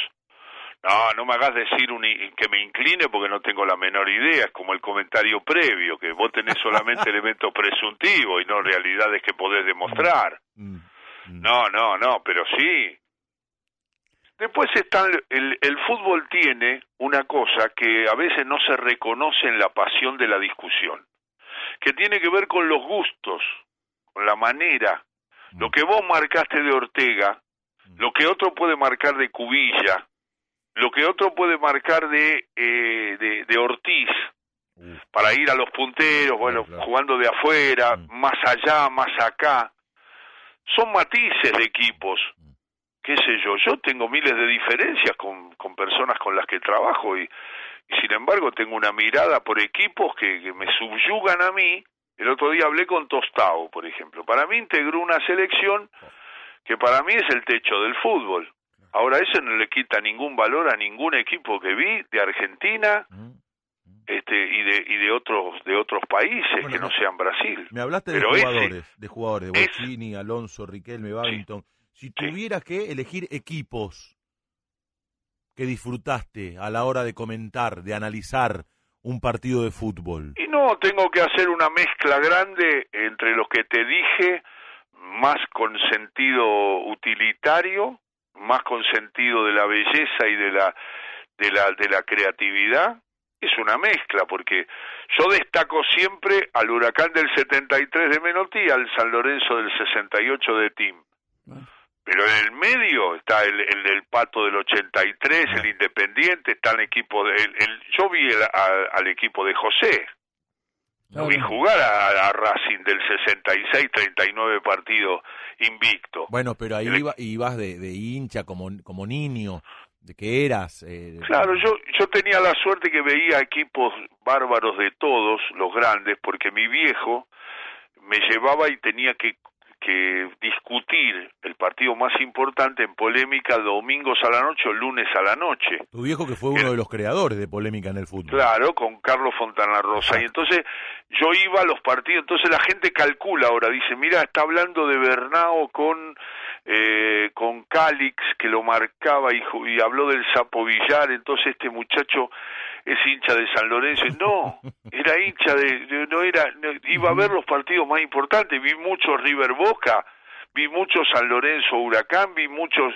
Independiente Racing, vi mucho Newell Central, porque en algún sentido había que estar con el equipo que iba que estaba en, en, en la boca de todos para discutir a ver si iba a llegar a ser campeón o no. Entonces vi mucho fútbol variado. Entonces te hago una mezcla, pero pero te nombré ya los equipos. Na- nadie puede dejar de nombrar un, un, un River de la Bruna campeón, multicampeón en esa etapa de la mitad de la década del 70. Nadie puede dejar de nombrar al Independiente del Pato, al Racing de José, todos esos equipos, los matadores del 68, los grandes equipos de Vélez, de Boca, eh, de, de- de- de Gallardo, los equipos ahora de Gallardo, de Ramón Díaz, pero tenemos para nombrar muchos. Hay historias, después están los mundiales, los seleccionados, ¿no? Claro, claro. ¿Y, y ahí?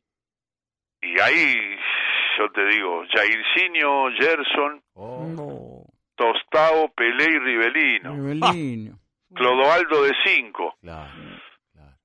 Carlos Alberto, marcador de punta. Jugaban con un arquero malísimo, que era Félix. Sí. Era horrible. Es que eh, Brasil históricamente no ha tenido grandes arqueros. Eh, ¿No?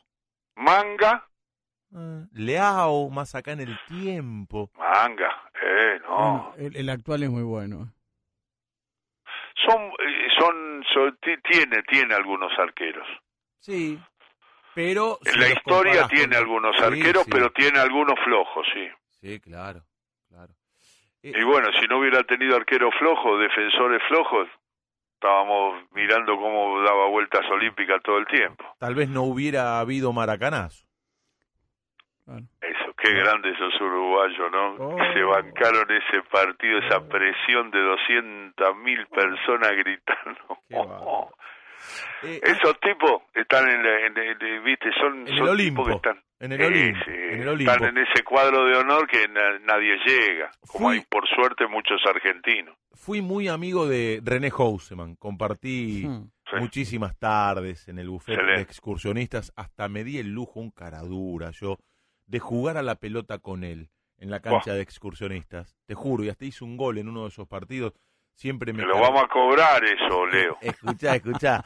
René siempre me cargaba porque me decía que lo grité más que el gol que él le hizo a Perú, que lo gritó como loco, él mismo se reía de eso y, y me decía, gritaste más el gol en aquel picado en excursionista bueno. que el que le hice yo a, a Perú, que el, que el que grité yo ante Perú. Eh, Tiene un lugar destacadísimo Eso, en la haceme historia una del fútbol. semblanza de René, haceme una semblanza de René. Una tarde le hago una nota a Babington en, en, en el Todo con Afecto de, de Radio Continental y me dice en un momento, le digo, y viste, yo siempre preguntaba si había visto un jugador arriba de Maradona y me dijo, sí, me dijo Babington, que estaba dirigiendo un equipo que iba a jugar, un equipo de capital o de Gran Buenos Aires que iba a jugar al, al interior y estaba en, en una concentración y lo llamo, empezamos a hablar de fútbol y en un momento me dice, sí, sí, arriba de Maradona está Houseman. Se armó un lío, soldaban lo- los teléfonos, caminaban solos. Huguito me decía, pará un poco porque no podemos, están entrando, están trabando el sistema telefónico. Huguito Willis, gran operador y gran amigo, maestro del sonido. Me dice, pará, pará porque es una locura, no hables más, déjalo. Trabando el sistema telefónico estaban. Y sí, boludo, estaba enloquecida la gente. Y, y después Babington me llamó la otra semana y me dijo, no, no, no debí decir eso. Me equivoqué porque la trayectoria de Diego no tiene nada que ver con las chispas de, de, de René. Pero el grupo ese, si vos lo los, los, los investigás, Basile, Babington, ese, ese, ese, ese- esa corriente lo pone a Houseman en un lugar muy alto y Brindisi también. Claro, claro. Es que René tenía una habilidad que no se podía comparar casi con nadie, ¿eh? Yo le vi hacer cada cosa a Houseman, todos los que lo vimos. Este, pero, pero Y además es lo de siempre. Yo no se puede comparar con el con el inventor de la pelota. Claro, Eso. pero, pero tenía en común con Maradona ese carisma y esa personalidad Sí, que, sí, iba más allá de no. lo que hacía dentro de la cancha, ¿no? Ah, y en técnica, en técnica hay algún jugador que, que se puede, que puede resistir el paralelo con Mm. Diego. Y, y no tienen ese carisma Claro. que vos marcabas, Leo, que, Claro. que tenía Housema, pero Borghi, por ejemplo, Claudio, Ah, técnicamente, ah, es un jugador, no tiene techo. Qué. Hacía goles, me dijo un día Batista, estaban con Menotti en un costado de la cancha, le tiraban centro, estaba entrenándose en River, Claro. Y le cruza la pelota y me dice, yo no se la vi a Diego esa, ¿no? Mirá. Me dice Batista. Eh, Le decía Menotti, Menotti abría la boca. Le tiraban pasado y él hacía la, la rabona en el aire y la clavaba en el ángulo. No, es una cosa de loco. Borghi, la técnica de Borghi, pues sé que hay una anécdota muy buena porque en el programa de Pedro Carcuro, muy importante, fue- va Diego un día, cuando debuta en Colo Colo Claudio, en Chile. Y Pedro Carcuro le hace un gran reportaje, y, y un colega chileno, y, y le, le- le empieza a preguntar de todo. Diego define, estaba bárbaro, definía todo, y en un momento empiezan a meter los títulos porque se terminaba el programa, un programa muy visto en Chile, y, y entonces dice, mañana debuta un compañero tuyo de selección, campeón del mundo, dice, y queremos una definición de Claudio Borghi. Ya Diego, se termina el programa y Diego empieza a buscar y dice, pará, Borghi es un monstruo. A ver, ¿cómo te puedo decir? A ver. Y dice en un momento, me lo cuenta Borghi, dice, ahí me terminó de matar. Dice, juega más que yo, Borghi. Termina el programa, dice Borghi, fui a jugar con Colo Colo, no la podía agarrar la pelota. Me gritaban los chilenos, me gritaban, escuchame, así que vos jugás más que Diego. Pero ¿de dónde saliste vos? Dice, me puso en el vistazo comparativo. Me dijo que yo jugaba más que él, no la podía parar la pelota.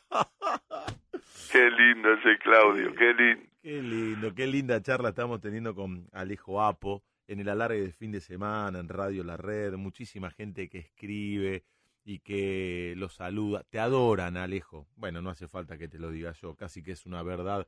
Son muy generosos conmigo siempre la gente. Y los futboleros, adora, los futboleros que me aguantan, que, que, siempre me ligo algún, algún insulto, pero el respeto con el que me tratan en general todas las hinchadas. No, y- Yo te digo la verdad. el streaming hasta ahora, que es la cantidad de gente que está escuchando por aplicaciones, que es el de un programa en horario prime time, como para que te des una idea, porque acá tenemos en el estudio la pantacita que nos va marcando la cantidad de gente que nos escucha y es impresionante.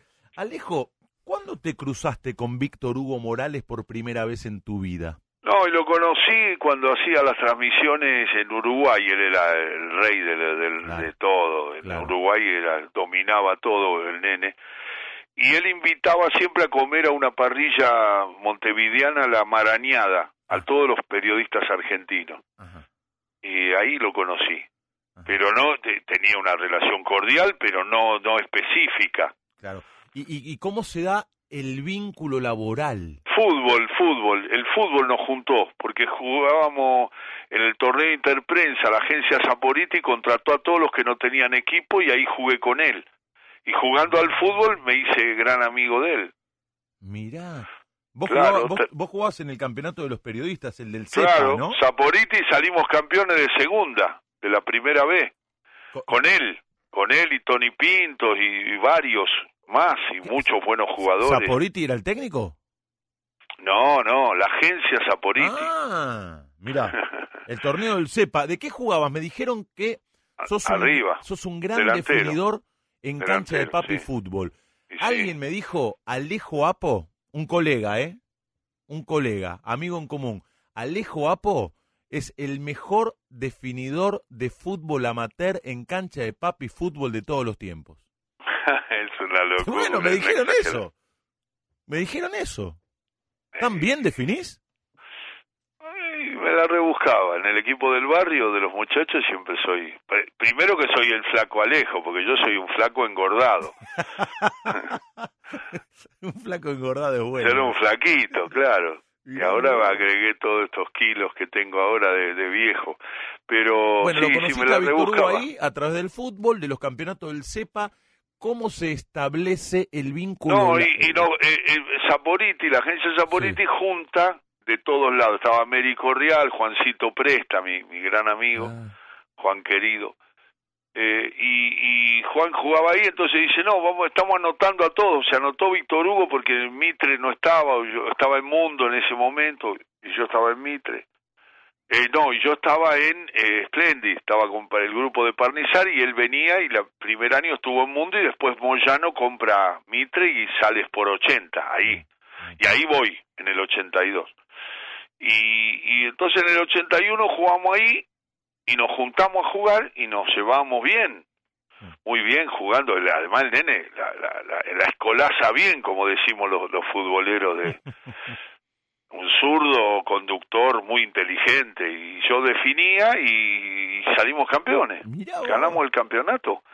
Y, y bueno y ahí terminábamos de jugar y nos íbamos al centro, el nene estaba eh, alquilando un departamento ahí en, en, en Pueyrredón y, y, San Luis. ¿De qué año estamos hablando, Alejo? 81. Ah, él recién llegaba. Recién llegaba.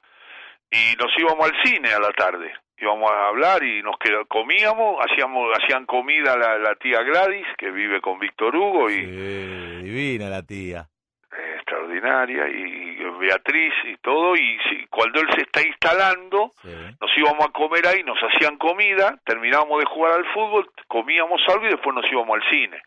Como él es un fan un cinéfilo y veíamos mucho cine juntos y ahí y ahí nos hicimos muy amigos. Y en ese trayecto ya me habían ofrecido Niembro Araujo y Paenza ir con él. Cuando venía y yo no lo dejé a Parnizari porque me había bancado mucho. Ah. En Radio El Mundo, Radio Esplendid y me quedo.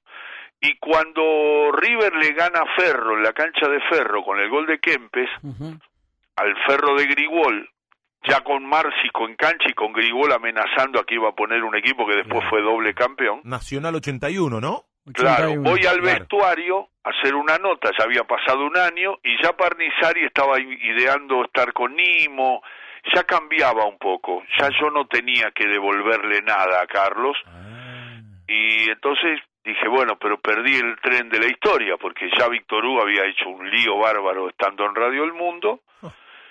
Y termina el partido, me voy al vestuario de River, ganador River, campeón, el River de Di Stéfano, más sólido que, que aquellos equipos extraordinarios de la Bruna, pero menos, menos vistosos, sin Alonso, sin Juan José López, sin, sin Merlo, porque con Buleri, con, con Ramón Díaz, con, con Kempes, gana el campeonato, Tarantini figura, y ahí le hago una nota a Di Stefano, que Di Stefano gruñón, gruñón extraordinario, Alfredo decía, este equipo es un equipo ofensivo y defensivo, y bueno, y, y se enojaba con las preguntas y qué sé yo, pero estaba exultante porque había salido campeón, y es el único técnico que salió campeón con River y con Boca, Di Stefano, tiene esa distinción, y le voy a hacer una nota a Tarantini, y Tarantini me dice, le quiero dedicar este título, Alberto, que soy amigo de él, me dice bastante amigo, y, y, le pongo el micrófono y dice, yo le quiero dedicar este, este triunfo al hombre que me, que me afirmó en primera y que me, me hizo jugar de dos, de tres,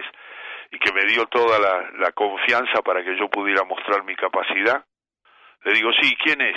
es Ángel Amadeo Labruna, que ya había un lío bárbaro porque la gente vivaba a Labruna y, se, se, enfrentaba con Di Stefano que lo había venido a, desplazar a Ángel, ¿no? Y, y entonces me la toman todos los diarios, me dicen, dame, dame, ¿qué te dijo Talantini? Porque después no habló Alberto. Y entonces se la di a todos los diarios y me voy para el vestuario de Ferro. Y lo encuentro a Grigol bañándose, estaba Paenza, Aymar, Araujo con él y le digo, Carlos, me hablamos un rato, sí, sí, cómo no, déjame que me bañe y, charlamos bien. Yo hacía lindas notas con Grigol. Y me dice Carlos, me dice, ahí tengo el pollito que viste, ese Márcico, les voy a, les voy a ganar dos, dos, tres campeonatos, les voy a ganar. Y así fue, este lo ganó. Eh, bueno, hablamos con él, termino, dejo la grabación para mis programas, y me agarra Marcelo Araujo del hombro y me dice, ahora sí vas a venir, ¿no? Porque no, nos dijo Víctor Hugo que, bueno, que yo tenía esa amistad y no, no hablábamos de eso. Víctor Hugo hace el año en mundo y me dice, no, no, sí, ahora nos dijo Víctor Hugo que, te, que, que quiere que estés acá con nosotros. ¿Vos estás para venir? Sí. Le digo, y ahí me integró al histórico Sport 80, ¿no? Claro, qué equipazo. Ah. Eso. Los títulos de Ricardo Ruiz, el otro día los recordé con Marcelo Araujo, se tiraba al piso de la risa porque se olvidaron todos. Ricardo, que es un querido colega. Colega y nos escucha siempre. Y nos debemos un cafecito con colegas, con Ricardo. Lo tenías a Maestro Sechi con la crónica del vestuario. Escuchame, yo salí un día y le dije, le dije a Víctor Hugo, le digo, yo después de Ruiz no hago título, porque quedo como un imbécil. Claro, yo tenía un modesto título, más o menos original, y este salía con la propaganda política, los, los avisos. Gana Racing una vez 4 a 1, que venía a los tumbos, juega bárbaro 4 a 1.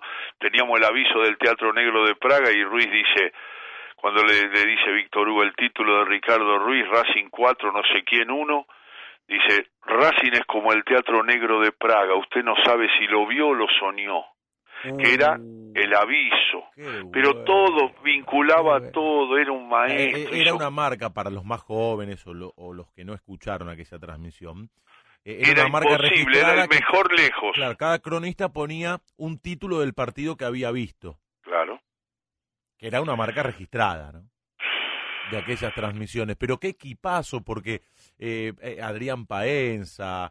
Eh, Claro, Fernando comentaba Niembro. Ibarra y Niembro iba a la primera conexión. Claro. Cuando comentaba Niembro, Ibarra no hacía la primera conexión y estaban Araujo, Paenza, este Bueno, Ernesto- Ricardo Ruiz. Ernesto Sechi, que hacía la crónica del Sí, vestuario. eso sí, con Leto, Con Leto. Sechi y Leto, Claro. hacían el, el vestuario. El bambino Pons, muy pibito estaba. el bambino venía después de mí en las conexiones, Mirá. yo iba después de Ricardo Ruiz. Vos arrancaste haciendo conexiones en aquella transmisión. Claro, claro, lógico, lógico. Y a mí me encanta, yo soy fanático. Si vos me das a elegir hoy, Sí. con el equipo ideal, digo, ¿dónde vas?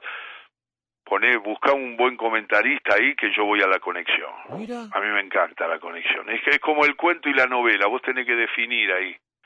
En, po- en pocas palabras tenés que definir ahí el remate rápido y nunca olvidarte de la noticia, el resultado, nada supera la noticia, pero es una especialidad, ¿eh?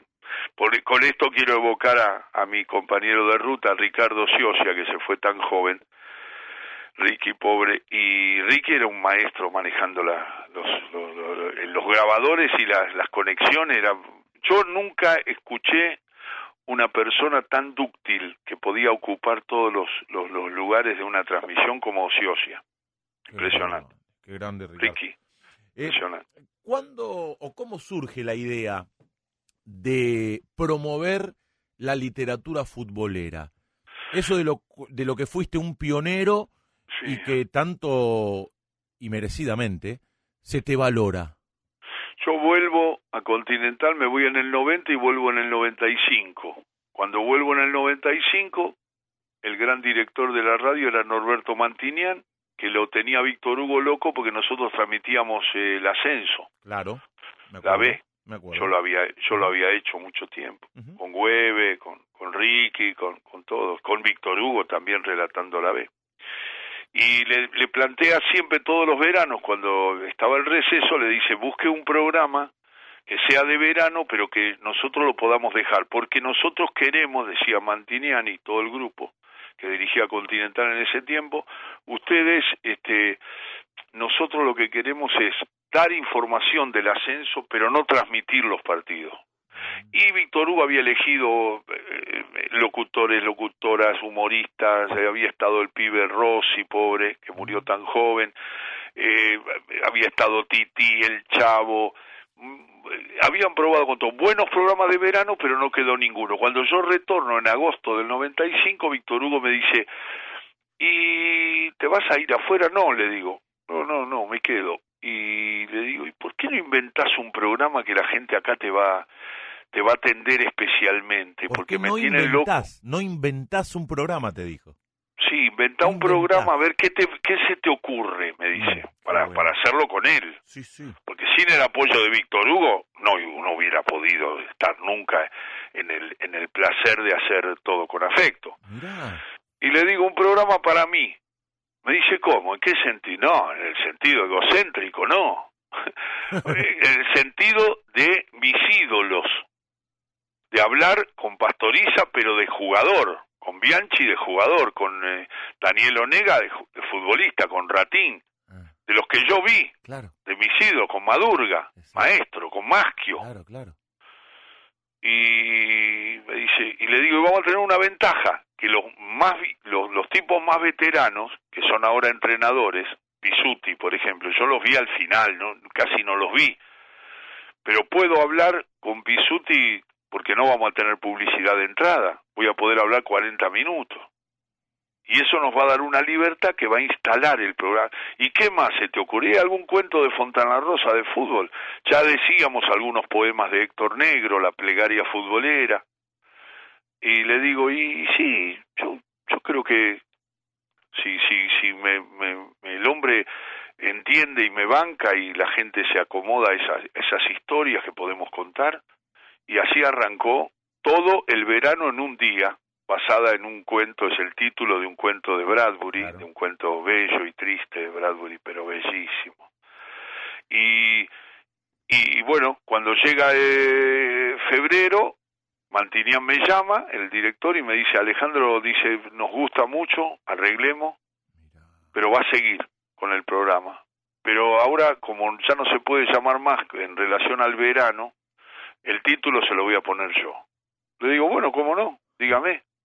Eh, porque de ese programa sale todo con afecto. Y bueno, y ahí arrancó ese programa que, bueno, duró hasta, hasta el 2009 que estuve en la radio y después, bueno, echaron y, y ahí me fui por y lo hice en Mundo, en el, la Radio Las Madres, en FM La Patriada, que vos sabés que es una radio que yo adoro, que es una radio comunitaria que siempre le auguro un futuro extraordinario, el proyecto Comunidad, que es espero que tenga todo el apoyo que merecen tantos y tantos peleadores de las radios comunitarias. Exactamente. Y lo hice en Mundo, lo hice en, en- en Nacional, lo hice en la Radio de las Madres y lo hice en FM La Patriada y, y ahora volví a, a Nacional.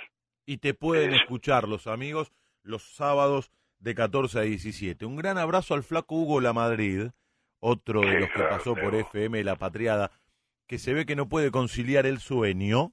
Y me vino, me vino a traer el libro, qué, qué compañero de laburo, Qué tipo divino, qué jugador. Un día le pregunté, le digo, che, eh, Hugo, ¿vos, ¿cómo te fue? ¿Cómo, eh, ¿Vos lo marcaste a Bocini? Me dice, sí, sí, lo, lo marqué y no lo marqué, porque nunca lo detuve.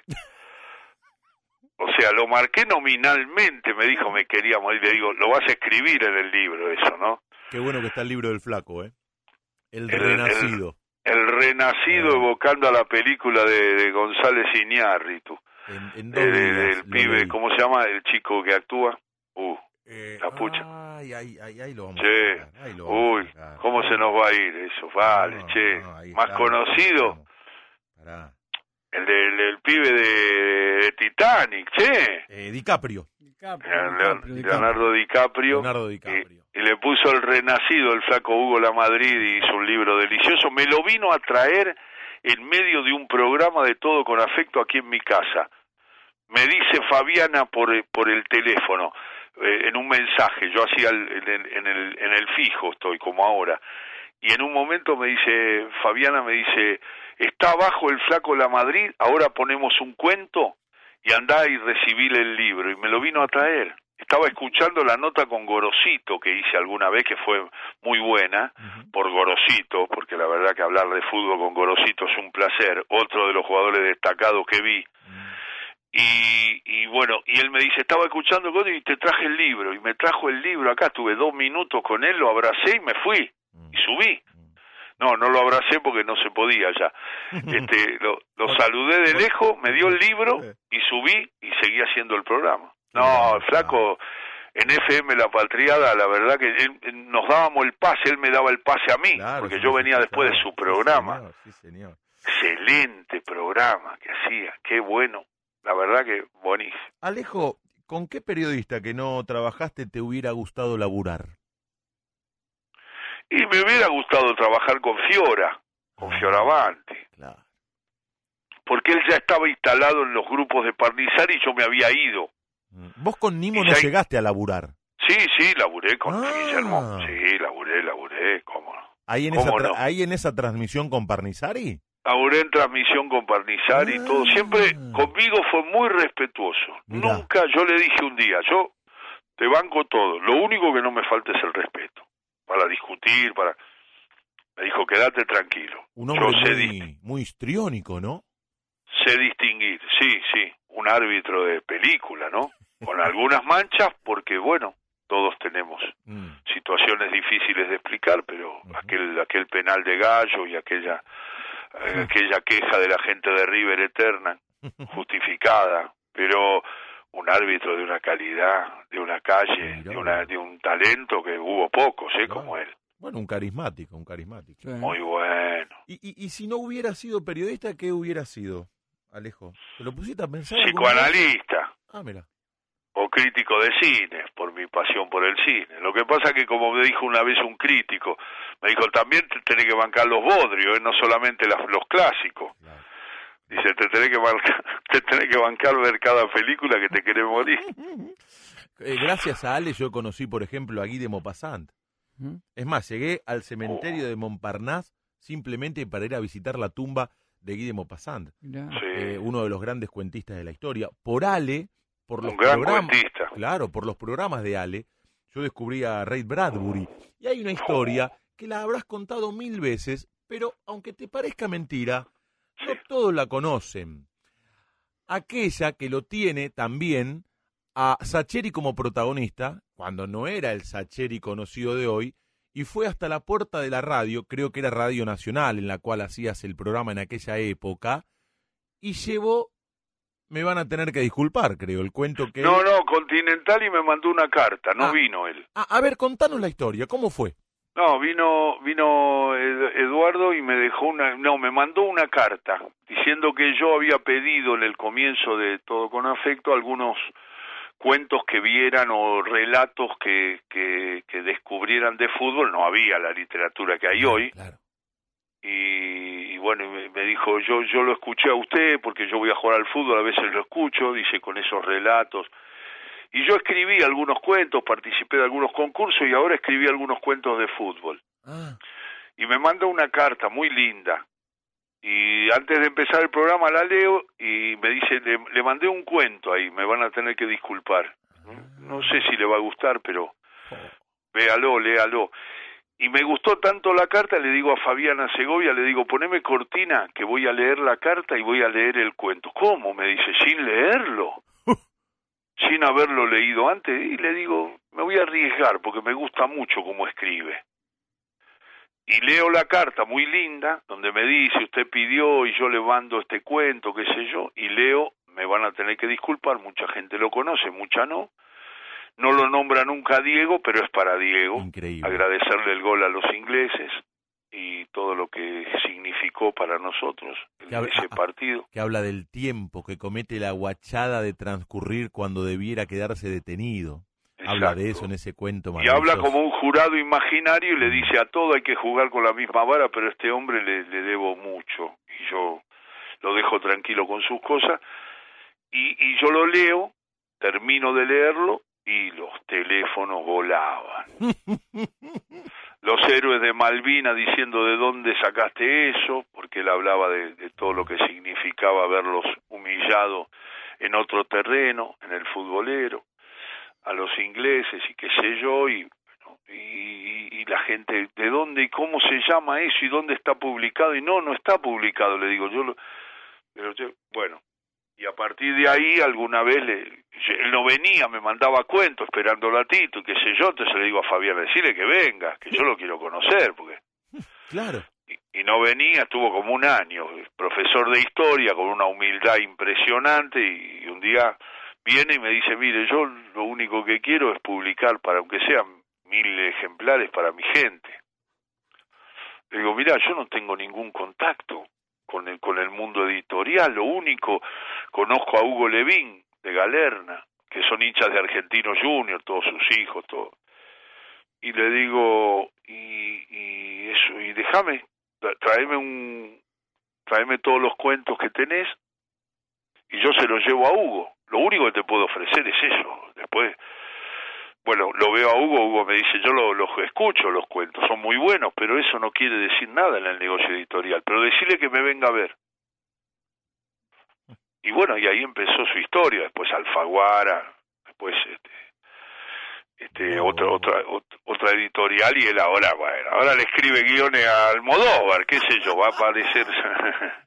Es un fenómeno Eduardo la verdad que ha logrado bueno el Oscar de El secreto de sus ojos que es la pregunta de sus ojos la novela que adaptó con Campanella que te recomiendo siempre que le hagas una nota a Sacheri que te cuente un poco cómo peleaba el, el guion él para defender su novela Sí, lo hemos cómo lo hablado. pel- sí, sí, sí. y cómo la peleaba Sí, sí, sí, cómo la peleaba Campanella no Yo siempre le digo que a- a- muy interesante hay una novela de, de Sacheri que a mí me emocionó, me emocionó hasta las lágrimas, que es Ser feliz era esto. ah Es el sí. reencuentro del papá con su Con la hija. Claro. Y la veo tan cinematográfica, la novela, y siempre se lo digo a... y bueno le adaptaron varias no Sí, claro, bueno. papeles en el viento eh, y sin ir más lejos, La Noche de la Usina, claro que es la odisea de los giles. la idea de los giles no no que pero Eduardo ya tomó un, un lugar extraordinario sí, claro, claro.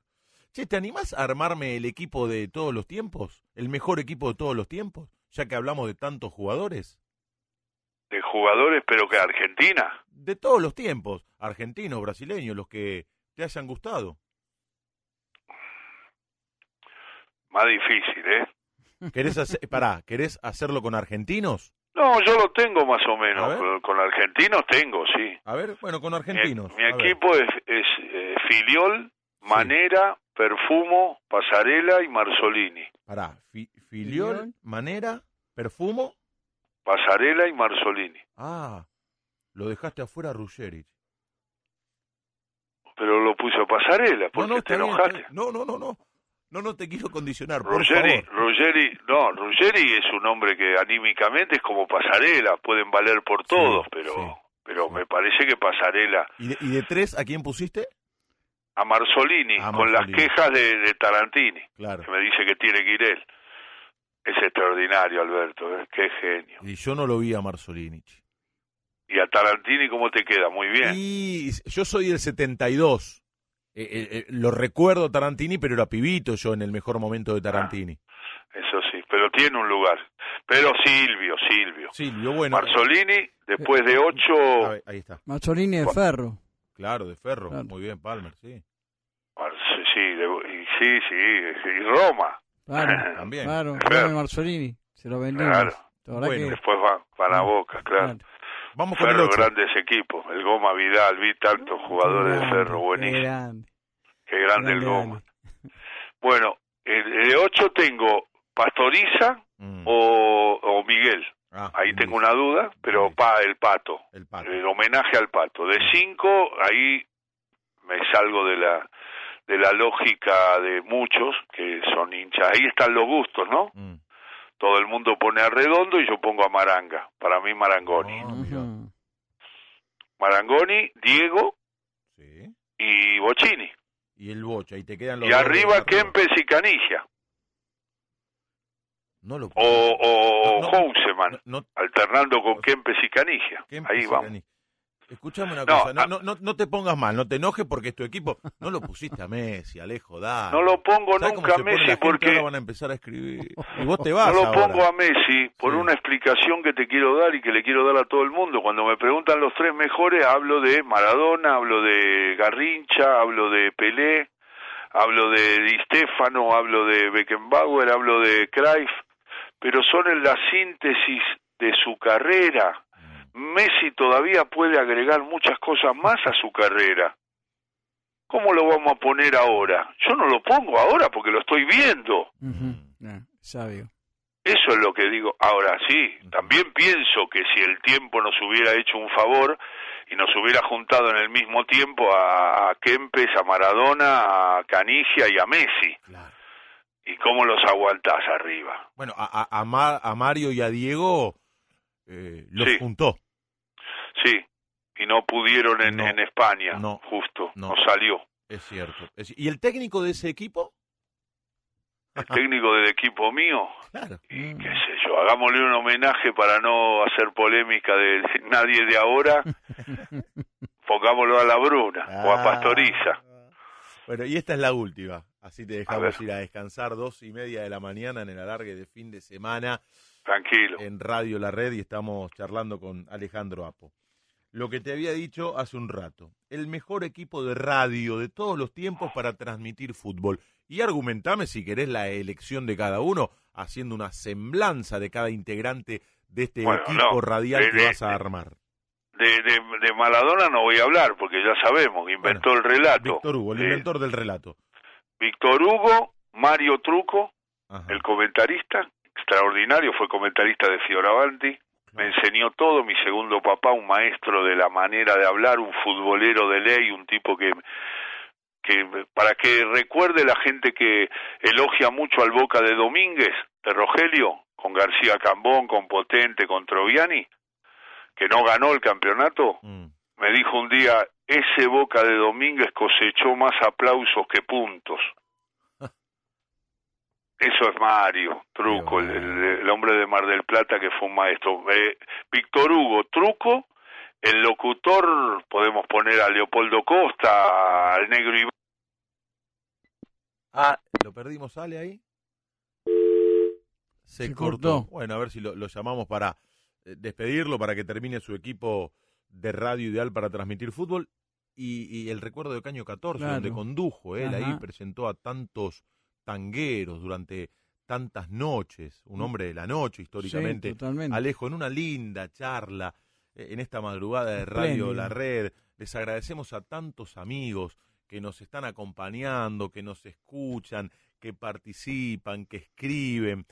Alejo, desde que empezó la charla, el Sí. streaming, que es la cantidad de gente que nos está escuchando por distintas aplicaciones, los números del streaming no, No pararon entiendo de- nada de eso, pero sí, voy bien.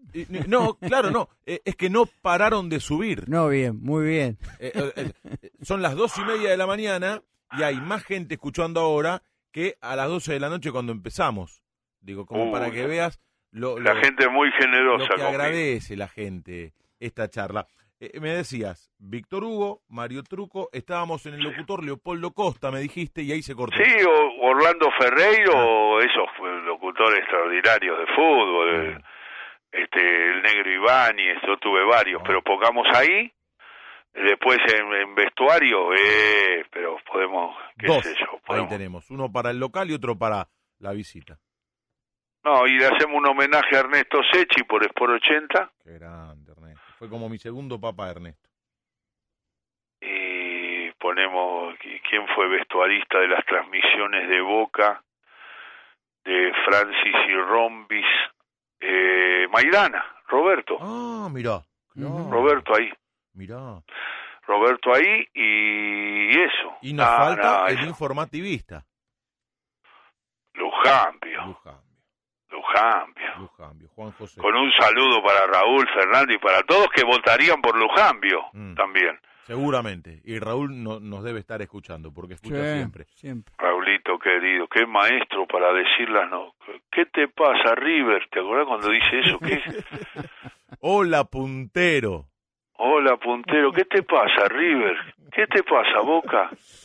Qué genio, no, no, Raúl está en el nivel de Juan, ¿eh? Ujú, De todos, todos, todos. Pero Lujambio es el resumen. El cabezón Ayala, una bestia. Oh, El flaco Rinaldi. claro, la vieja guardia de los informativistas. ¿eh? Sí, eso, Informativistas. impresionantes. Sí, eh, Caño 14.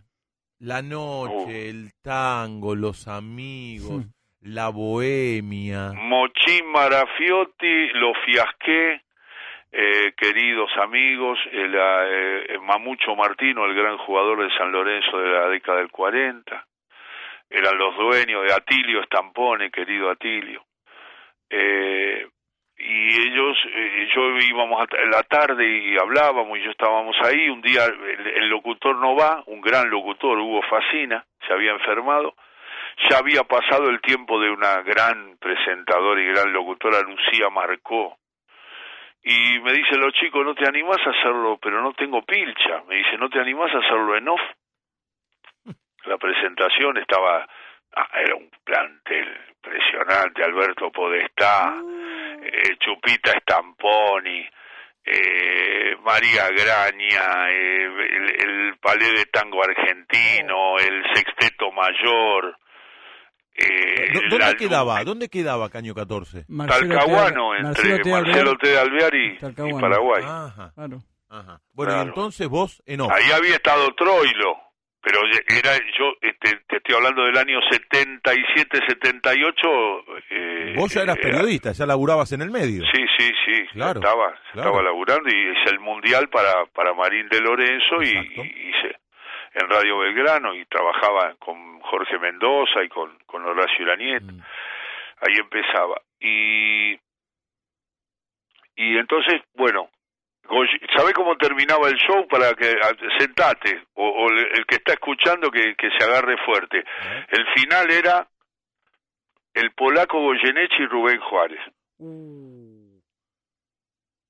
Era impresionante lo que venía acá. Era impresionante. Entonces, bueno, de un éxito bárbaro, me fue bien, zafé con eso de poner la voz en off y me dice los chicos me dice mira fascina creo que pobre tenía neumonía o no sé qué se le complicó después zafó fenómeno Hugo y dijo no pero ya ya ya ya no, ya no va a venir no lo va a hacer va a hacer otros laburos qué sé yo y me dice por qué no lo haces en vivo con, con te empilchás y venís y bueno le digo por ahora déjame ver y fíjate cómo te adaptás. Y bueno, y después me hice amigo de todos, pues yo era muy amigo de los fiasqué, a Martino le decía toda la vida que eso vos lo has escuchado en, en mis programas del sábado a la tarde, lo escuchás ahora, que yo a Martino le decía todo el tiempo, qué desgraciado que soy que no lo vi jugar a usted. Y nunca me respondía, y un día me agarró yendo a, a una presentación de un libro de Diego Lucero, y me dijo, porque un hombre lo había elogiado por una jugada que habían hecho con Pontoni, porque parece que Martino era un jugador extraordinario, ¿no? Y va mucho, le mando un saludo a la familia, porque siempre, siempre los recuerdo y ellos a mí. Y, en un momento le digo, ve que soy un desgraciado, vio lo que dijo ese hombre, mejor pibe que no me viste jugar a mí porque ahora tendrías 80 años y tenés 50 por lo menos. Me contestó así, qué genio, Martín, una humildad, un talento, un genio. Y entonces, bueno, y me propusieron, lo presentaba al polaco, lo presentaba al negro Juárez, no, me quería morir. Este, y, y en, en un momento me plantean seguir. Para mí era fascinante, porque era la noche, me había casado hacía poco con María Inés, me decía, pero ¿y cómo vas a llegar a las 3 de la tarde?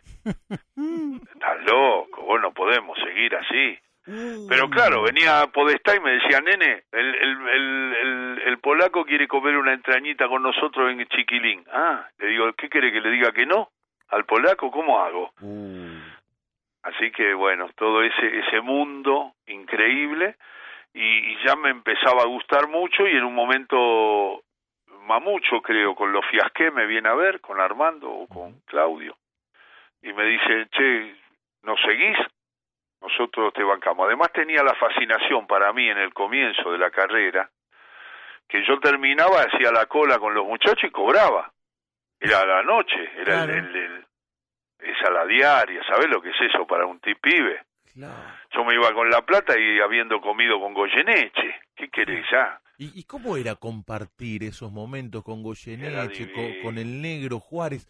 ¿Cómo eran ellos? ¿Cómo eran ellos Era con divino. vos? El negro, el, con el negro jugué al fútbol, jugaba bien y el negro me hice muy amigo. Fana de la academia, el negro.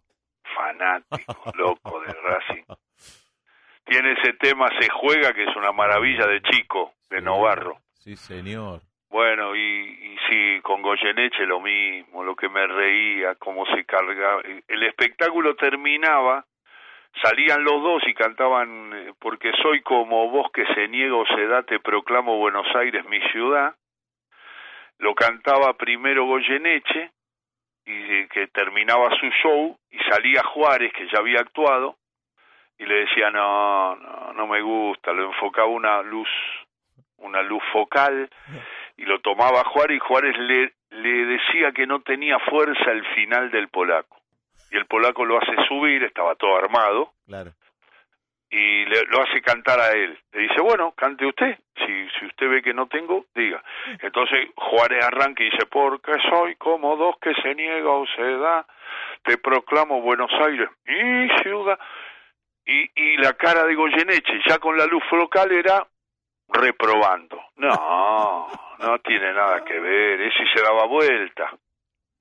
Entonces se empiezan a mirar como enfrentados los dos y se acercan y en un momento la orquesta levanta el, el- el ritmo como repitiendo ese bis final y se abrazan los dos y lo dicen a dúo.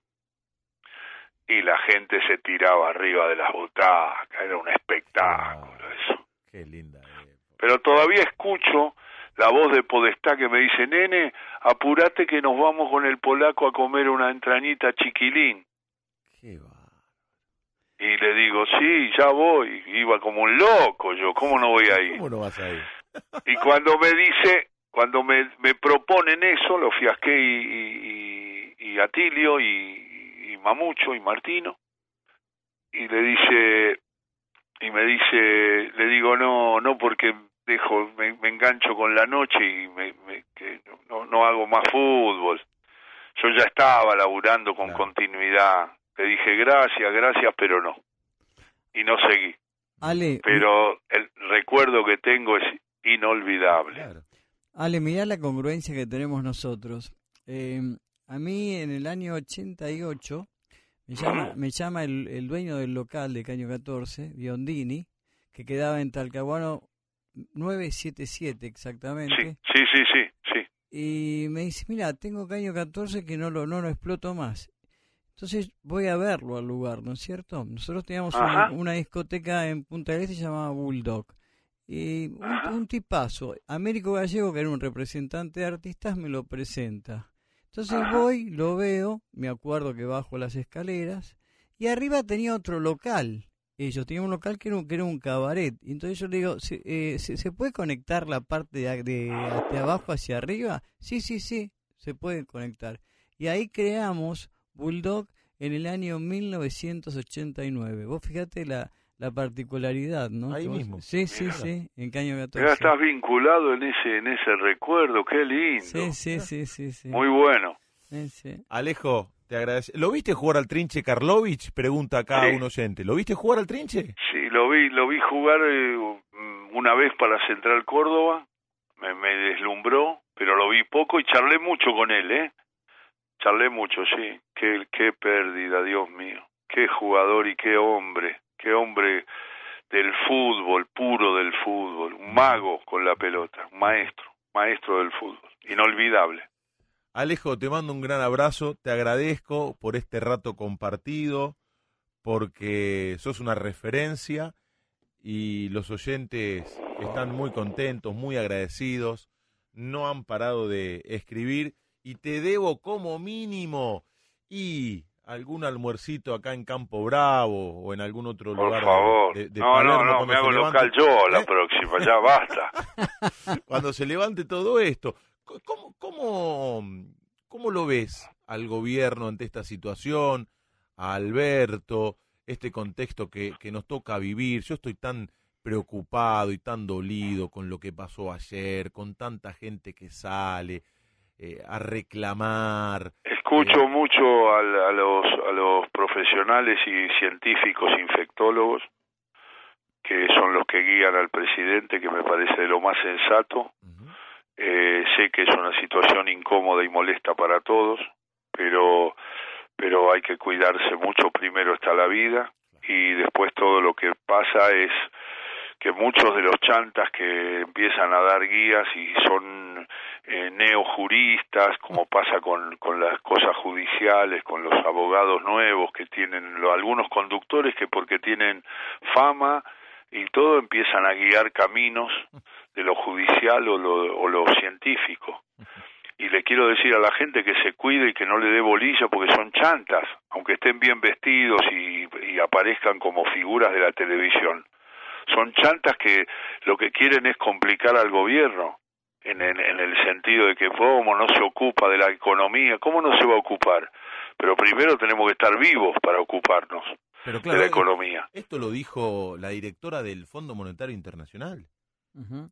Eh, Cristalina Georgieva dijo, no, no tiene que ver una cosa con la otra, no es que la economía, es la economía o la cuarentena, no, primero hay que vencer al virus para después recuperar la economía. Y Por supuesto que es estoy así. preocupado como, como ustedes y como todos los que están escuchando con la cantidad de casos que hay ahora, Pero pero, claro. supongo que va a llegar al pico y va a bajar.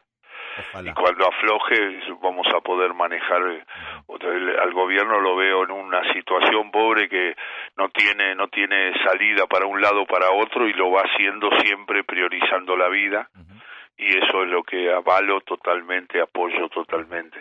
Así que estoy ahí, estoy indignado con mucha gente que, que defiende a estafadores y defiende a empresas que dejan en la calle a tantos trabajadores. Pero Por hay- favor, muchachos. Hay, gente que es solidaria con los estafadores que estafaron al Estado y por ende a esa misma gente que ahora sale a solidarizarse con ellos. Es una cosa insólita, la verdad que... Muchachos, eh, los que los que hicieron la deuda están reclamando de cómo pagar y nos ponen la lupa y dicen no, no, pará, pará, es hostil la oferta que haces y ellos la hicieron la deuda con el fondo. Eso- estamos estamos en un momento que es muy bravo, o sea que, pero Yo te hablaba, siempre te creo hablaba que de, el- de lo que está ocurriendo con Vicentín, qué curioso, que hay mucha gente que se solidariza con la empresa que fue la que estafó al Estado. Por ende, también a esa gente que ahora sale a solidarizarse con los mismos que los estafaron. Es una cosa sí. insólita, ¿no? Sí, defender lo- los medios de comunicación y los periodistas jóvenes defendiendo a gente que tiene ocho mil, nueve mil, diez mil millones de dólares, que es la deuda externa del Perú, No, es increíble. En un mundo que tiene esas desigualdades y esas, esas- qué, qué locura. Hay gente que no puede comer un, un, un pan y hay gente que tiene veinte mil millones de dólares. Yo no sé, como te- tenemos que hacer algo, se ha visibilizado lo que le ha pasado a las villas, lo que le ha pasado a, la- a los luchadores, a los a los chicos de la garganta poderosa, Mm. eh, a, la, a la piba esa divina que se murió porque no tenía Ramona agua. Medina. Ramona, qué, qué locura, muchachos, qué locura. Pero somos solidarios y esperemos que en la lucha vamos a salir. De a poquito vamos a encontrar la manera de, de volver a, a una normalidad que tiene que cambiar. Como dice Kisilov, tiene que ser nueva la normalidad. ¿Y, y vos crees que este virus, eh, cuando pase, puede hacer cambiar el paradigma del mundo? Víctor Hugo, acá en esta radio, me dijo que él no tenía esperanzas en que haya cambios. Yo soy más, más que más que creyente en los cambios que el nene. Yo Mira. creo que sí, que hay que pensar que un mundo así tan desigual no se puede concebir más. No se puede. No se puede vivir que uno tenga, porque yo, yo digo, cuando hablé de mis privilegios, yo soy un hombre que elijo lo que voy a comer dentro de dos horas, puedo llamar ahora. Puedo llamar a alguien que está empezando y le digo, tráeme. Tráeme comida o digo, ¿qué voy a hacer? No, pero tengo en la heladera, pero yo tengo respuestas. Yo no puedo hablar por los demás que están pasando situaciones límite, así que espero que la lucha y la- el compromiso de los militantes nos lleve a un lugar más eh, más, más justo, la verdad. Y, yo confío mucho que el gobierno va va a profundizar y va a cambiar en el sentido de ayudar cada vez más a los trabajadores. Alejo, te mando un gran abrazo. Es un gusto poder escucharte cada sábado en Radio Nacional, en Todo con Afecto, de 14 a 17. Recomiendo absolutamente a los amigos de El Alargue de fin de semana que se peguen una vuelta los sábados y que lo escuchen y lo acompañen a Alejo, donde también lo pueden escuchar es en el equipo Relatores que lidera Víctor Hugo Morales. Van a hacer las transmisiones porque las hacían a través de la plataforma en Radio Sí. Provincia y también en Radio Nacional. Alejo, cuando vuelva Sí, al estamos en provincia ya estamos, en la aplicación por supuesto que está, Relatores, somos una cooperativa Sí, sí. y sí, estamos por arreglar, están en las negociaciones Fabiana Segovia y toda la gente co- para, para ir a Radio Nacional. Lo que pasa que yo justo firmé con, con Radio Nacional cuando me llamaron el, antes del 21 de marzo y después no pude ir a la radio, pero ya había arreglado, hice los programas acá con, con mi hija Paula y con Fabiana Segovia, este, produciendo el programa y con Leandro Rojas, un gran operador joven, y, y bueno, y yo, yo, eh, lo, lo hice justo, pero las negociaciones con el fútbol estaban desarrollándose, se cortaron con el coronavirus y toda la tragedia que hemos vivido, y, y ahora se va a retomar cuando cuando todavía falta, pero cuando vuelva la actividad, yo creo que vamos a estar acompañando al equipo muy bueno que ya tiene Radio Nacional, de, de, periodistas de fútbol y, y de unas transmisiones que van a estar buenas, ¿no? acoplándonos a, a, la, a, a las 49 radios de todo el país que tiene Nacional. Y la vuelta de Víctor Hugo a la M, ¿no? Claro, claro, que no es poca cosa. Siempre digo que los imprescindibles son aquellos que se mejoran para mejorar a los demás. Vos sos un imprescindible, Alejo querido, te quiero mucho, te respeto, lo sabés y te admiro. Te mando un gran abrazo, que descanses. Gracias, eh. No, gracias a ustedes y la verdad que muchas gracias por escuchar mis opiniones a la gente que hace el programa y que los, los escucha. Le mando un abrazo fraternal y que podamos salir de esta situación para reencontrarnos después y volver a estar como estábamos antes, con modificaciones, pero, pero que vuelva una, una nueva normalidad que nos haga más felices a todos. Un gran, y no nos olvidemos de la gente que, que sufre cada día los embates de gente que no entiende que el, mundo tiene que ser más igualitario, porque si no, vamos a tener que coincidir con Víctor Hugo en que te, te, vamos a entrar en una ancha avenida de pesimismo por esa desigualdad. Un abrazo muy, muy grande y muchas gracias, ¿eh? muchas gracias por escuchar mis opiniones y un abrazo, Leo, y a toda la gente que hace el programa con vos, es un placer hablar con ustedes. Abrazo, Alejo querido, abrazo, que sigas bien. Ale, feliz día y un abrazo grande. ¿eh? Chao, lindo, un saludo grande, ¿eh? un abrazo grandote para ustedes. Alejandro Apo, en Radio La Red, en el alargue de fin de semana, celebramos la radio en las madrugadas de los fines de semana, con Chiqui Heredia, José Luis Heredia, que está en la puesta en el aire, porque él son Las manos de la largue de fin de semana. Habló del negro Juárez, Alejandro, ¿no? Ajá.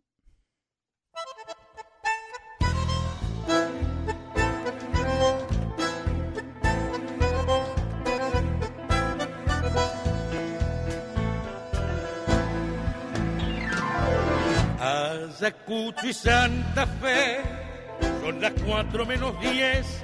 ¿Qué le pasa este domingo que no para de llover? Y yo tengo el corazón en dos sitios a la vez.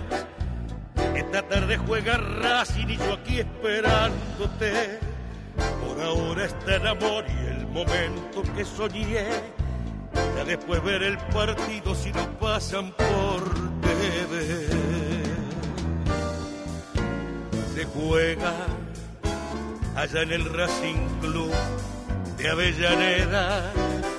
Y aunque este cielo gris se venga abajo, la tarde es una fiesta dominguera. Se juega y mientras vos llegas estoy soñando y voy elaborando jugadas para llegar al arco de tu amor.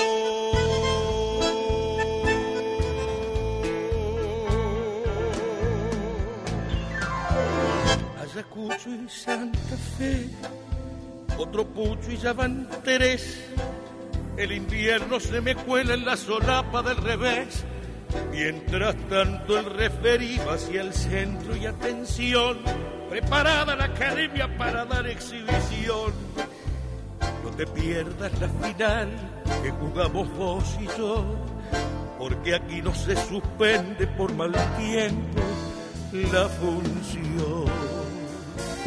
Se juega, no importa la humedad y la neblina mi amor es un partido de primera que empieza cuando llegues a la esquina.